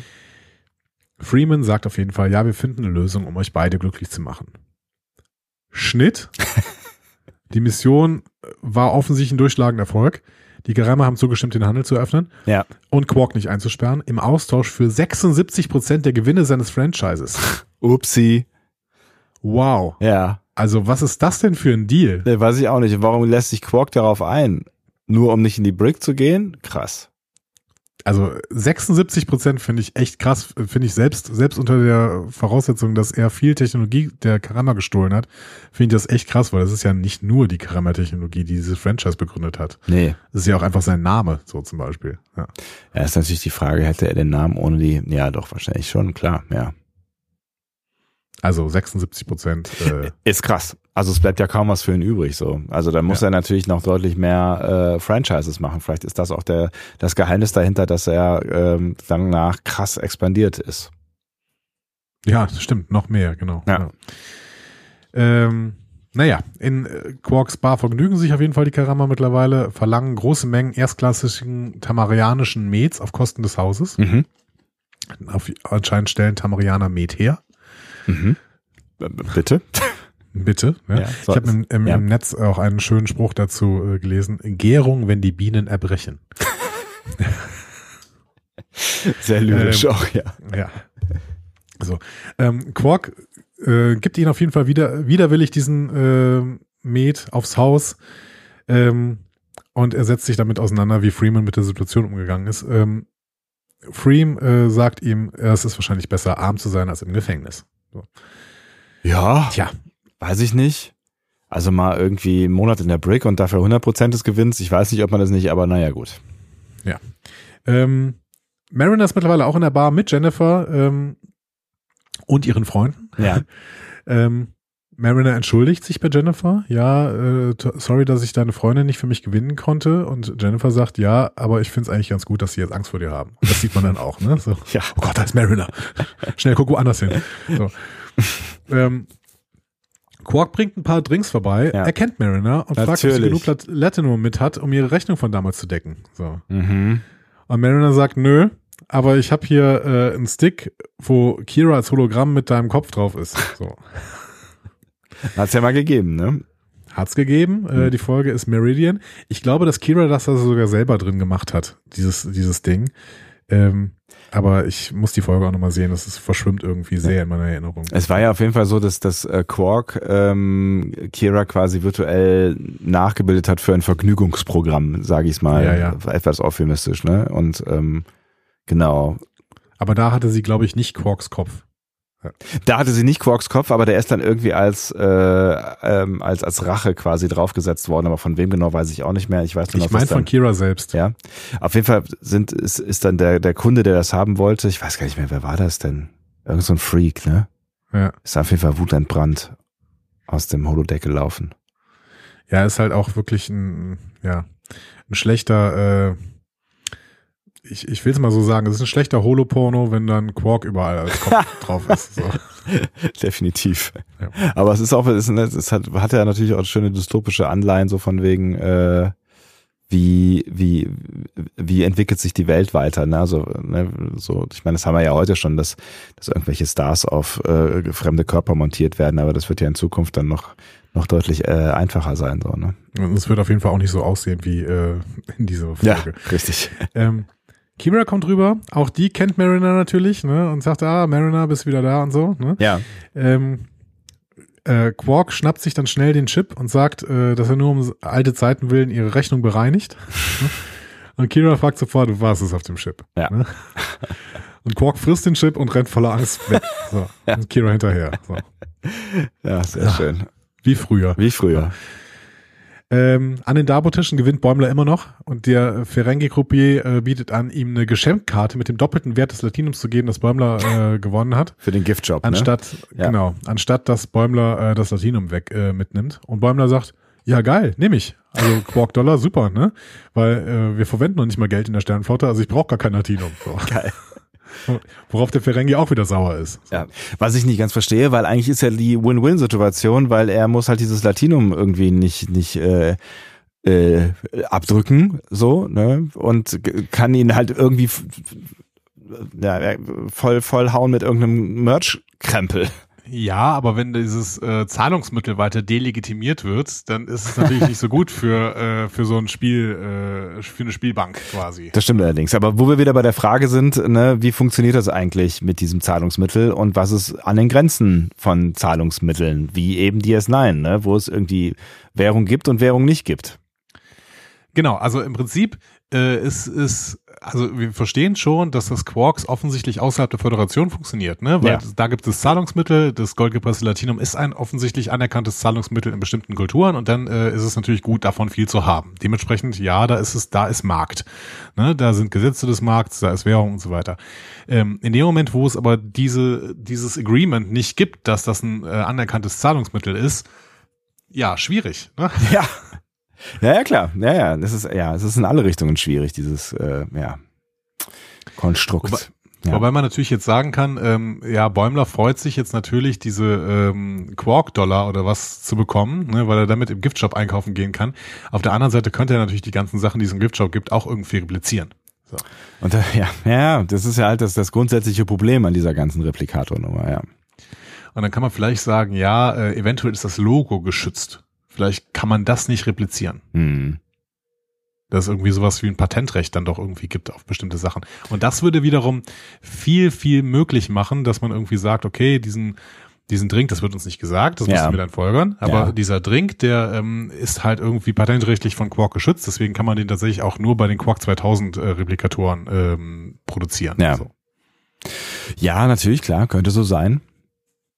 Ist aber äh, viel Fantasie von uns mit dabei. Genau, wird uns nicht erklärt. Ja. Aber vielleicht wäre das eine Erklärung, die uns in Zukunft noch irgendwann ereignen kann. Hm. Wir sehen dann auf jeden Fall Quark später, wie er sich im Giftshop eingedeckt hat. Äh, der läuft nur mal ganz kurz unscharf durchs Bild und ich habe das Bild gerade noch mal vor mir. Also er hat ähm, die Ferengi-Ohren aufgesetzt. Ja. Ne? Die hat er sich gekauft. Dann hat er sich so eine Fahne geholt, wo Quarks draufsteht. Äh, er hat sich so ein so ein Finger wie bei bei Baseball-Matches, ne, so so einen großen, so einen überdimensionalen Finger Ja, quasi ja, äh, für als als Handschuh hat er sich geholt. Da steht auch Quarks Bar drauf. Dann hat er eine Schneekugel mit DS9 drin. ähm, er hat so ein kleines äh, Armband mit einem Ferengi-Kopf dran. Äh, der hat einen Raktacino-Becher. Natürlich, ja. Den, den guten alten blauen Raktacino-Becher, den Ja. Kira immer in der Hand hatte. Ja, und so ein äh, Quark Beanie Baby. Ja. Also er hat, glaube ich, alles gekauft, was es da so gab. Das T-Shirt sehe ich nicht, aber vielleicht hat er das in der, in der grünen Tüte, die er auch noch in der Hand Hm. hat. Oder drunter. Ja, wer weiß. Hm. Ja, obwohl er sieht jetzt gerade noch aus, als hätte er sich nicht umgezogen. Ja. Er hatte immer noch die Sternenflottenuniform an und die ist offen immer noch. Ja, genau. Ja, ja. Ja, ähm, Ja. Shax und Kira, aber wir werden bestimmt noch diese, äh, ein paar von diesen Reliquien sehen, werden wir noch in Quarks, äh, in, in Bäumlers Quartier, beziehungsweise irgendwo in diesen Mannschaftsquartieren da unten werden wir wieder sehen. Ich würde mich freuen. Aus. Ja. Shax und Kira teilen sich ein paar Drinks und Kira dankt Shax dafür, dass er sie gerettet hat. Äh, jetzt äh, würde sie ihm was schulden. Ja. Ne? Findet Shax richtig gut. Genau. Nein! Ja. Ähm, an einem anderen Tisch spricht Rutherford aufgeregt mit Tandy darüber, wie großartig sie in Aktion war. Ja. Ähm, Kann ich verstehen. Sie, Ja. sie fragt, ob es ihm peinlich ist, äh, dass sie Piratin war, quasi, Ja. kurzzeitig. Und er sagt sofort, nein, äh, das ist jetzt, das ist halt ein Teil von dir. Ne? Und Ja. Tandy ist äh, dankbar und äh, verspricht, äh, sich nicht länger für ihre Vergangenheit zu schämen.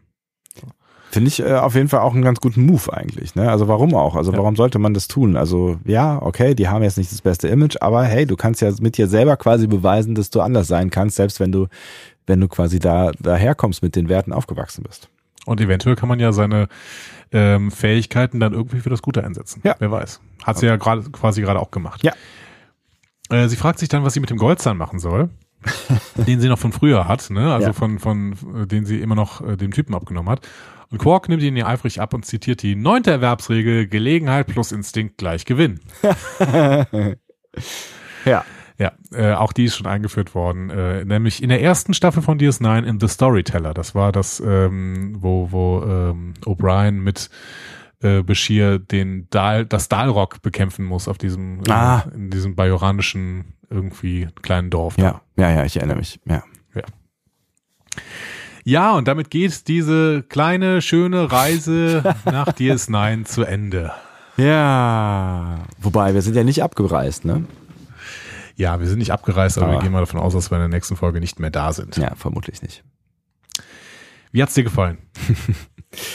Ja, nachdem äh, ich ja das letzte Mal etwas verhaltener war als ähm, als als du, wo es mhm. wo es jetzt glaube ich nicht nur äh, Verständnis für gegeben hat, weil ich äh, glaube viele auch von euch diese Folge, ähm, diese letzte Folge, die fünfte Folge äh, sehr sehr gut gefunden haben. Ähm, bin ich diesmal voll dabei gewesen. Ich weiß jetzt nicht mhm. genau, was das über mich aussagt. Also, dass ich so ein, so ein Retro-Typ dann doch am Ende bin, der mit ein bisschen angefüttert mit, mit, ne, an den richtigen kleinen Schräubchen gedreht und schon funktioniert irgendwie. Ja, Retro, wir, wir sind ja, also da muss ich kurz unterbrechen, wir sind ja alle irgendwie Retro-Typen und äh, deswegen klappt Retro auch so gut. Retro macht uns emotional, ja. und, ähm, triggert unsere Emotionalität von früher und dementsprechend funktioniert Retro immer. Und Retro ist einfach. Das muss man auch schon sagen. Ja, absolut. Und das hat in dem Fall natürlich auch funktioniert. Und es hat in diesem Fall natürlich auch funktioniert, weil DS9 episch inszeniert wurde. Also gerade am Anfang, am Ende hat es ja gar nicht mehr so die Rolle gespielt, ne? gerade am Anfang. Ähm, das hat dadurch funktioniert, dass wir Kira und Quark wiedersehen und dass ähm, Nana Visitor und äh, Armin Schimmerman zu hören sind. Klar, das, ja. das, das, das, das, das, das gibt, lässt mich nicht kalt. So, ne? und, äh, äh, und da bin ich, da bin ich halt auch voll und ganz dabei. Aber so, es hat ja dann im, im Laufe der Folge immer weniger eine Rolle gespielt, dass wir auf DS9 mhm. äh, sind. So, so hatte, hatte ich so das Gefühl. Es war schön, da rumzulaufen, aber es hat immer weniger eine Rolle gespielt und der Fokus hat sich so ein bisschen verschoben auf die Stories. Ja. Und ähm, auch da finde ich, macht die Folge vieles richtig. Also erstmal mit dem, wenn du so willst, B-Strang, äh, was Mariner angeht, wenn wir den erstmal betrachten, den fand ich irgendwie ziemlich cool. Das ist eine, eine coole Charakterentwicklung, da haben wir eben schon äh, ausführlich drüber gesprochen. Das hat mir irgendwie Spaß gemacht, ähm, jetzt mit Mariner auch in so einer Beziehungsgeschichte mit drin zu sein und zu sehen, wie sie sich verhält und wie sie sich verhalten kann. Und ähm, auch generell finde ich finde ich die Beziehung äh, mit Jennifer gerade irgendwie eine, eine ähm, einen coolen weiteren Storyplot, der uns da äh, gerade erzählt wird. Also da schaue ich gerne zu. Also die B-Handlung fand ich gar nicht so trivial, äh, obwohl sie ja nur wirklich wenig Raum eingenommen äh, hat und nervige Komponenten hatte. Aber die sollten ja so sein. Mhm. Ähm, ich fand aber tatsächlich auch äh, das, was uns dann äh, gezeigt wurde zwischen ähm, äh, äh, Tandy und da, wie hieß er noch? Metz? Mesk. Mesk. Mesk. Äh, Mesk ziemlich spannend, ähm, ne, weil es, weil es halt eigentlich auch eine Metaebene war. Also es war ja gar nicht so, es ging ja auch da gar nicht so um die, also tatsächlich fand ich fast am unwichtigsten die Hauptgeschichte, so, ne, also die, die, die Nummer mit, äh, ähm, Karama? Äh, mhm. genau, also die ganze Diplo-Nummer mit, mit Quarks, äh, mit Quark und der, und der Quark-Entführung und so weiter. Ja, das war nett, aber das war ja eigentlich auch nur der, der Carrier für diese, für die Handlung. Ähm, ich fand, ich fand diese, die, die, diese Orion-Geschichte fand ich richtig spannend und mein, mein heimlicher oder offensiver Held in dieser Geschichte ist Tandy, weil ich die überragend cool fand in dieser Folge. Ähm, nicht nur, als sie dann gezeigt hat, was sie alles kann, was auch ziemlich cool war, sondern auch ähm, so, so in ihrer Charakterentwicklung, in ihrer Überlegung, in diesem Umgang mit mit, mit sich selber und dem, dem, der Erkenntnis, dass es vielleicht doch alles nicht blöd ist. Also dieser doppelte Spiegel, der da stattgefunden hat zwischen Mesk und äh, ihr, ähm, das fand ich total spannend anzuschauen, auch wenn Mesk natürlich genervt hat, so, aber er sollte ja auch nerven. Ähm, und das ist für mich irgendwie, das, das war für mich so, so das Highlight in, in dieser Folge, ähm, diese Auseinandersetzung mit der Vergangenheit, ähm, ne? wobei das ja fast eine Überschrift ist, die auf so gut wie jeden Story-Part in dieser Folge äh, passt ein Stück weit. Ne? Aber mhm. ähm, Tandy in Verbindung mit äh, DS9 Retro-Feeling hat diese Folge für mich zu einer sehr guten gemacht. Mhm. Ja, du wirst dich, äh, du wirst wenig äh, überrascht sein, dass ich diese Folge natürlich auch sehr, sehr gut fand. ähm, aber ich würde, ich bin nicht so überschwänglich wie bei der letzten Folge, was natürlich auch ein bisschen überrascht, weil wir auf DS9 waren. Ne? Ja. Also ich meine, alles, was auf DS9 stattgefunden hat, hat grundsätzlich äh, mein Retro-Gefühl getriggert. Das war einfach und es hat funktioniert. Und ähm, Nana Visitor äh, ist die beste ja. und Armin Schimmermann ist der zweitbeste. Und das äh, äh, ist äh, wirklich, wirklich ganz, ganz großartig. Ähm, und ich finde auch, dass die äh, Nebenhandlung mit Tandy eine ganz hervorragende Tandy-Figur abgegeben hat und die Charakterentwicklung bei Tandy auch nochmal ordentlich weitergekommen ist und die äh, Nebenhandlung von Mariner fand ich auch super. Das hat richtig, richtig gut gefallen. Ja. Mein großes Problem ist Mask. Weil das ist ja. eine, eine Person, die uns nerven sollte. Ja. Ähm, und das hat funktioniert und es hat mich radikal genervt. Und ich habe die ganze Zeit gedacht, ich will diesen Typen nicht mehr sehen. Ich finde es ganz, ganz fürchterlich. Ich will wirklich auch ja. ähm, natürlich totales Stereotyp. Ähm, du konntest die ganze Zeit quasi schon äh, schon riechen, dass an dem irgendwas faul ist, dass es eigentlich kein richtiger, äh, also dass eigentlich ja, ja. das, was er so erzählt, äh, überhaupt nicht das ist, was er irgendwie denkt. Und ähm, ja, das war irgendwie so eine Trope und keine Ahnung, tausendmal gesehen, solche Figuren und ich äh, dann nervte auch noch und ich habe die ganze Zeit gedacht, ja, ich hab's gecheckt, du willst jetzt hier einen auf Orion machen und er singt das Piratenlied und Mariner ist, und, und Tandy ist genervt davon und ich denk so, ja, es ist alles so redundant. Oh, fürchterliche Figur. Ähm, ich hoffe, wir sehen sie nie wieder. äh, das ist, äh, es, ich, ich bin manchmal so, manchmal gibt es wirklich ähm, Figuren in Stories und ja. in Drehbüchern, die dafür geschrieben sind, uns zu nerven. Und dann klappt es aber so gut, dass ich, dass ich denke, boah, muss das sein? Ich muss nicht die Figur haben, die mich ununterbrochen nervt. Ja, das, das ist natürlich, eine, das ist eine, da, da dachte ich gerade auch drüber nach, als du das so erzählt hast. Das ist natürlich eine Gefahr, die ne, viele Folgen irgendwie vereint. Ne? Das, das, also das haben wir ja schon wirklich öfter gesehen, dass es so so Figuren gibt, wo du irgendwie denkst, so Alter, das, ich habe kein, ne, I, I feel you, wer auch immer in der Situation ist. Ich habe keine Lust mehr eigentlich mit dir noch eine Minute länger in dieser Folge unterwegs zu sein. Ja. So, aber ne, aber genau das soll ja entstehen, dieses Gefühl. Aber es ist es ist natürlich ein gefährliches. Ich wiederum habe irgendwie das Gefühl gehabt, genau das war die Anspielung. Also weißt du, das war eine Meta Metaebene. Also, ne, das war auch eine Truppe. Also man wollte, man hat uns das bewusst hier so, so serviert, weil natürlich klar war, wie die Figur funktioniert mhm. und was mit dieser Figur, was mit dieser Figur am Ende wahrscheinlich passieren wird. Ähm, aber ich hatte so das Gefühl, auch das ist ein Zitat, so, weißt du? Also das ja. ist so, äh, gerade weil wir es halt schon auch auf DS9 immer mal wieder gesehen haben, so nervige Figuren, ähm, die, die, die man sich am liebsten wegwünscht. Ähm, ich habe das so ein bisschen als ähm, auch als als als Retro-Zitat verstanden. Das kann schon sein, äh, aber es hat halt mein Seherlebnis ein bisschen geschmälert, ehrlich gesagt. Mhm. Ähm, das, Interessant. Weil, weil ich so genervt von diesem Typen war. Ja. So. Ähm, trotzdem, äh, diese Nebenstory ist eben nicht unnütz. Vielleicht hätte man, vielleicht hätte man es geschafft, Mesk ein bisschen sympathischer gest zu gestalten, weil du fragst dich am, von Anfang an, warum springt Rutherford da so an? Natürlich, weil äh, jemand ihm anbietet, DS9 zu sehen, aber Rutherford spricht, springt ja nicht nur darauf an. Also der ist ja allgemein so Feuer und Flamme für diesen Typen und sagt auch, ja, ist das nicht toll, dass du, dass du einen Orion kennenlernst, zu Tandy und sowas. Ähm, ja, er kommt da so ein bisschen, denkt, äh, bisschen, bisschen, bisschen stumpf rüber, aber manchmal ist er ja auch so irgendwie, ne? Ja, aber das war mir ein bisschen zu viel, weil, weil wirklich kein einziger Aspekt an Max, Mesk war nett. Und der war auch irgendwie, der sah nicht nett aus oder sowas. Ich finde, ich man konnte an keiner Stelle irgendwie mit dem bonden, so. Ähm, und auch in dem Moment, wo er dann zusammenbricht, denkst du auch nur so noch, ja, was für eine Lusche du bist, irgendwie, keine Ahnung. Und dann ist er ja auch nicht mehr zu sehen im Prinzip. Dann steht nee. er nur noch irgendwo im Weg rum. Ja. Und äh, nachher in der Bar steht er dann auch wieder rum und trinkt irgendwas so. Also, ähm, ja, keine Ahnung, doofe, doofe Figur irgendwie. Und äh, das wäre für mich noch ein bisschen schöner gewesen, wenn diese Figur ein bisschen, bisschen sympathischer rübergekommen wäre, so dass man so ein bisschen verstehen würde, was der macht und dann auch ein bisschen mit dem mitfühlen kann, als er dann zusammenbricht und seine Lebenslüge quasi äh, äh, ähm, aufdecken muss. So. Also das kam natürlich ja. schon ein bisschen plötzlich, plötzlich ne? Also dass, dass, äh, dass das ja. so aus ihm herausbricht, das kam tatsächlich so ein bisschen aus der Kalten, aber ähm, irgendwie gefühlt war es auch so ein bisschen darauf angelegt, ja. Dieses negative Gefühl ist aber jetzt nicht hängen bleiben, weil ich trotzdem natürlich, ah, ich habe es geliebt, auf DS9 zu sein. Ich habe teilweise wirklich Tränen in den Augen gehabt, als als sie genau die Gefühle bei mir triggern äh, ja. wollten, die dann auch getriggert worden sind. Ja, so. es hat funktioniert. Ja, ja, klar. Ja, genau. Und äh, dementsprechend äh, ganz, ganz toll. Ähm, und äh, damit hat sich für mich Lower Decks grundsätzlich in eine super Richtung jetzt mit den letzten beiden Folgen wieder in der dritten Staffel gewendet, in eine Richtung, in der ganz viel Charakterentwicklung erzählt wird, aber das eben mit Verweisen und gutem Writing eben unterstützt wird und das äh, äh, ist ähm, toll. Also ich freue mich da, was denn da noch kommen wird in der nächsten, in den nächsten Folgen. Ich glaube, in zwei Folgen erwartet uns der zweite Teil von ähm, ähm, dem Holo-Film. Äh, ja, ja, genau. Ja, ja. ja, bin ich auch noch gespannt. Ja, Crisis Point 2. Ja. Hm. Hm. Was hat das mit euch emotional gemacht? Sowohl was die guten Emotionen angeht, die ihr wahrscheinlich auch gehabt habt, wenn ihr auf DS9 unterwegs gewesen seid. Was hat Mesk mit euch gemacht emotional? Was hat Tandy als äh, coole Orion-Räuberbraut ja nochmal ein paar, Räuberbraut. ich weiß auch nicht, wo das herkam. ein paar Klischees hier aus, aus, aus der Kiste zu holen gemacht.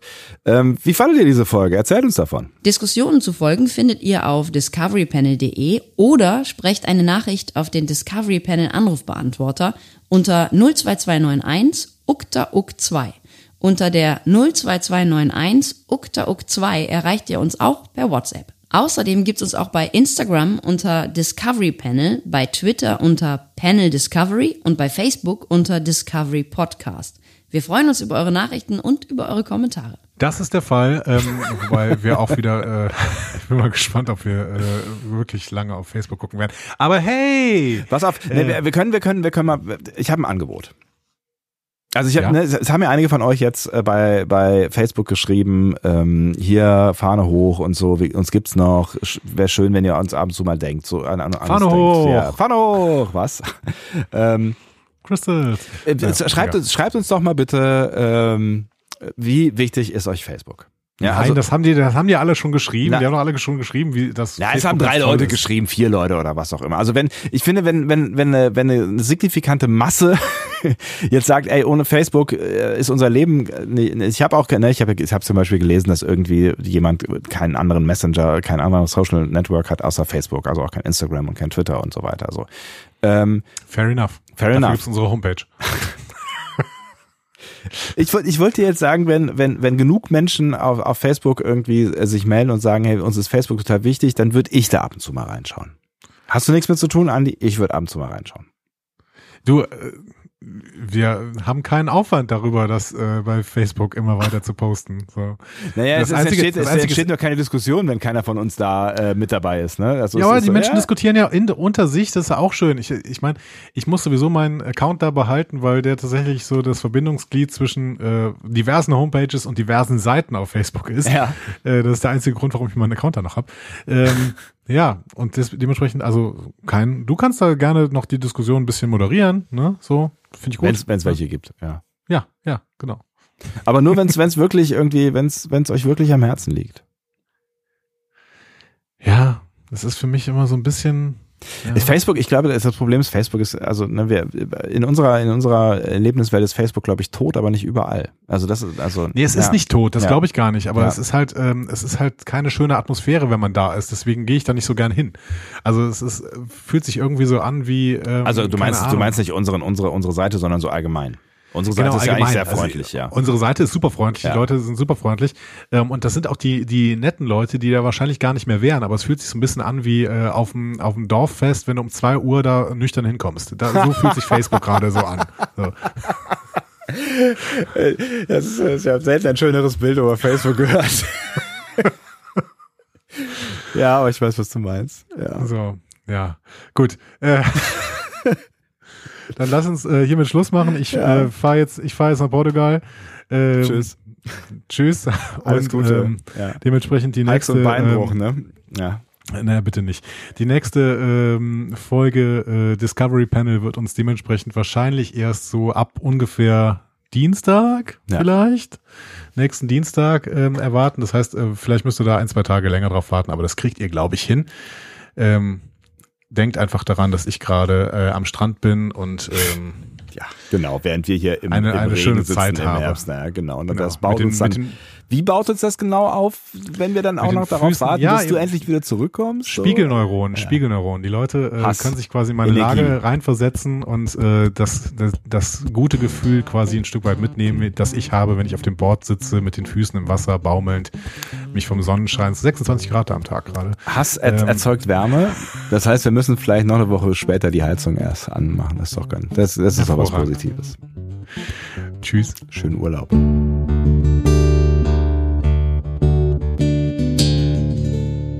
Mehr Star Trek Podcasts findet ihr auf discoverypanel.de. Discovery Panel.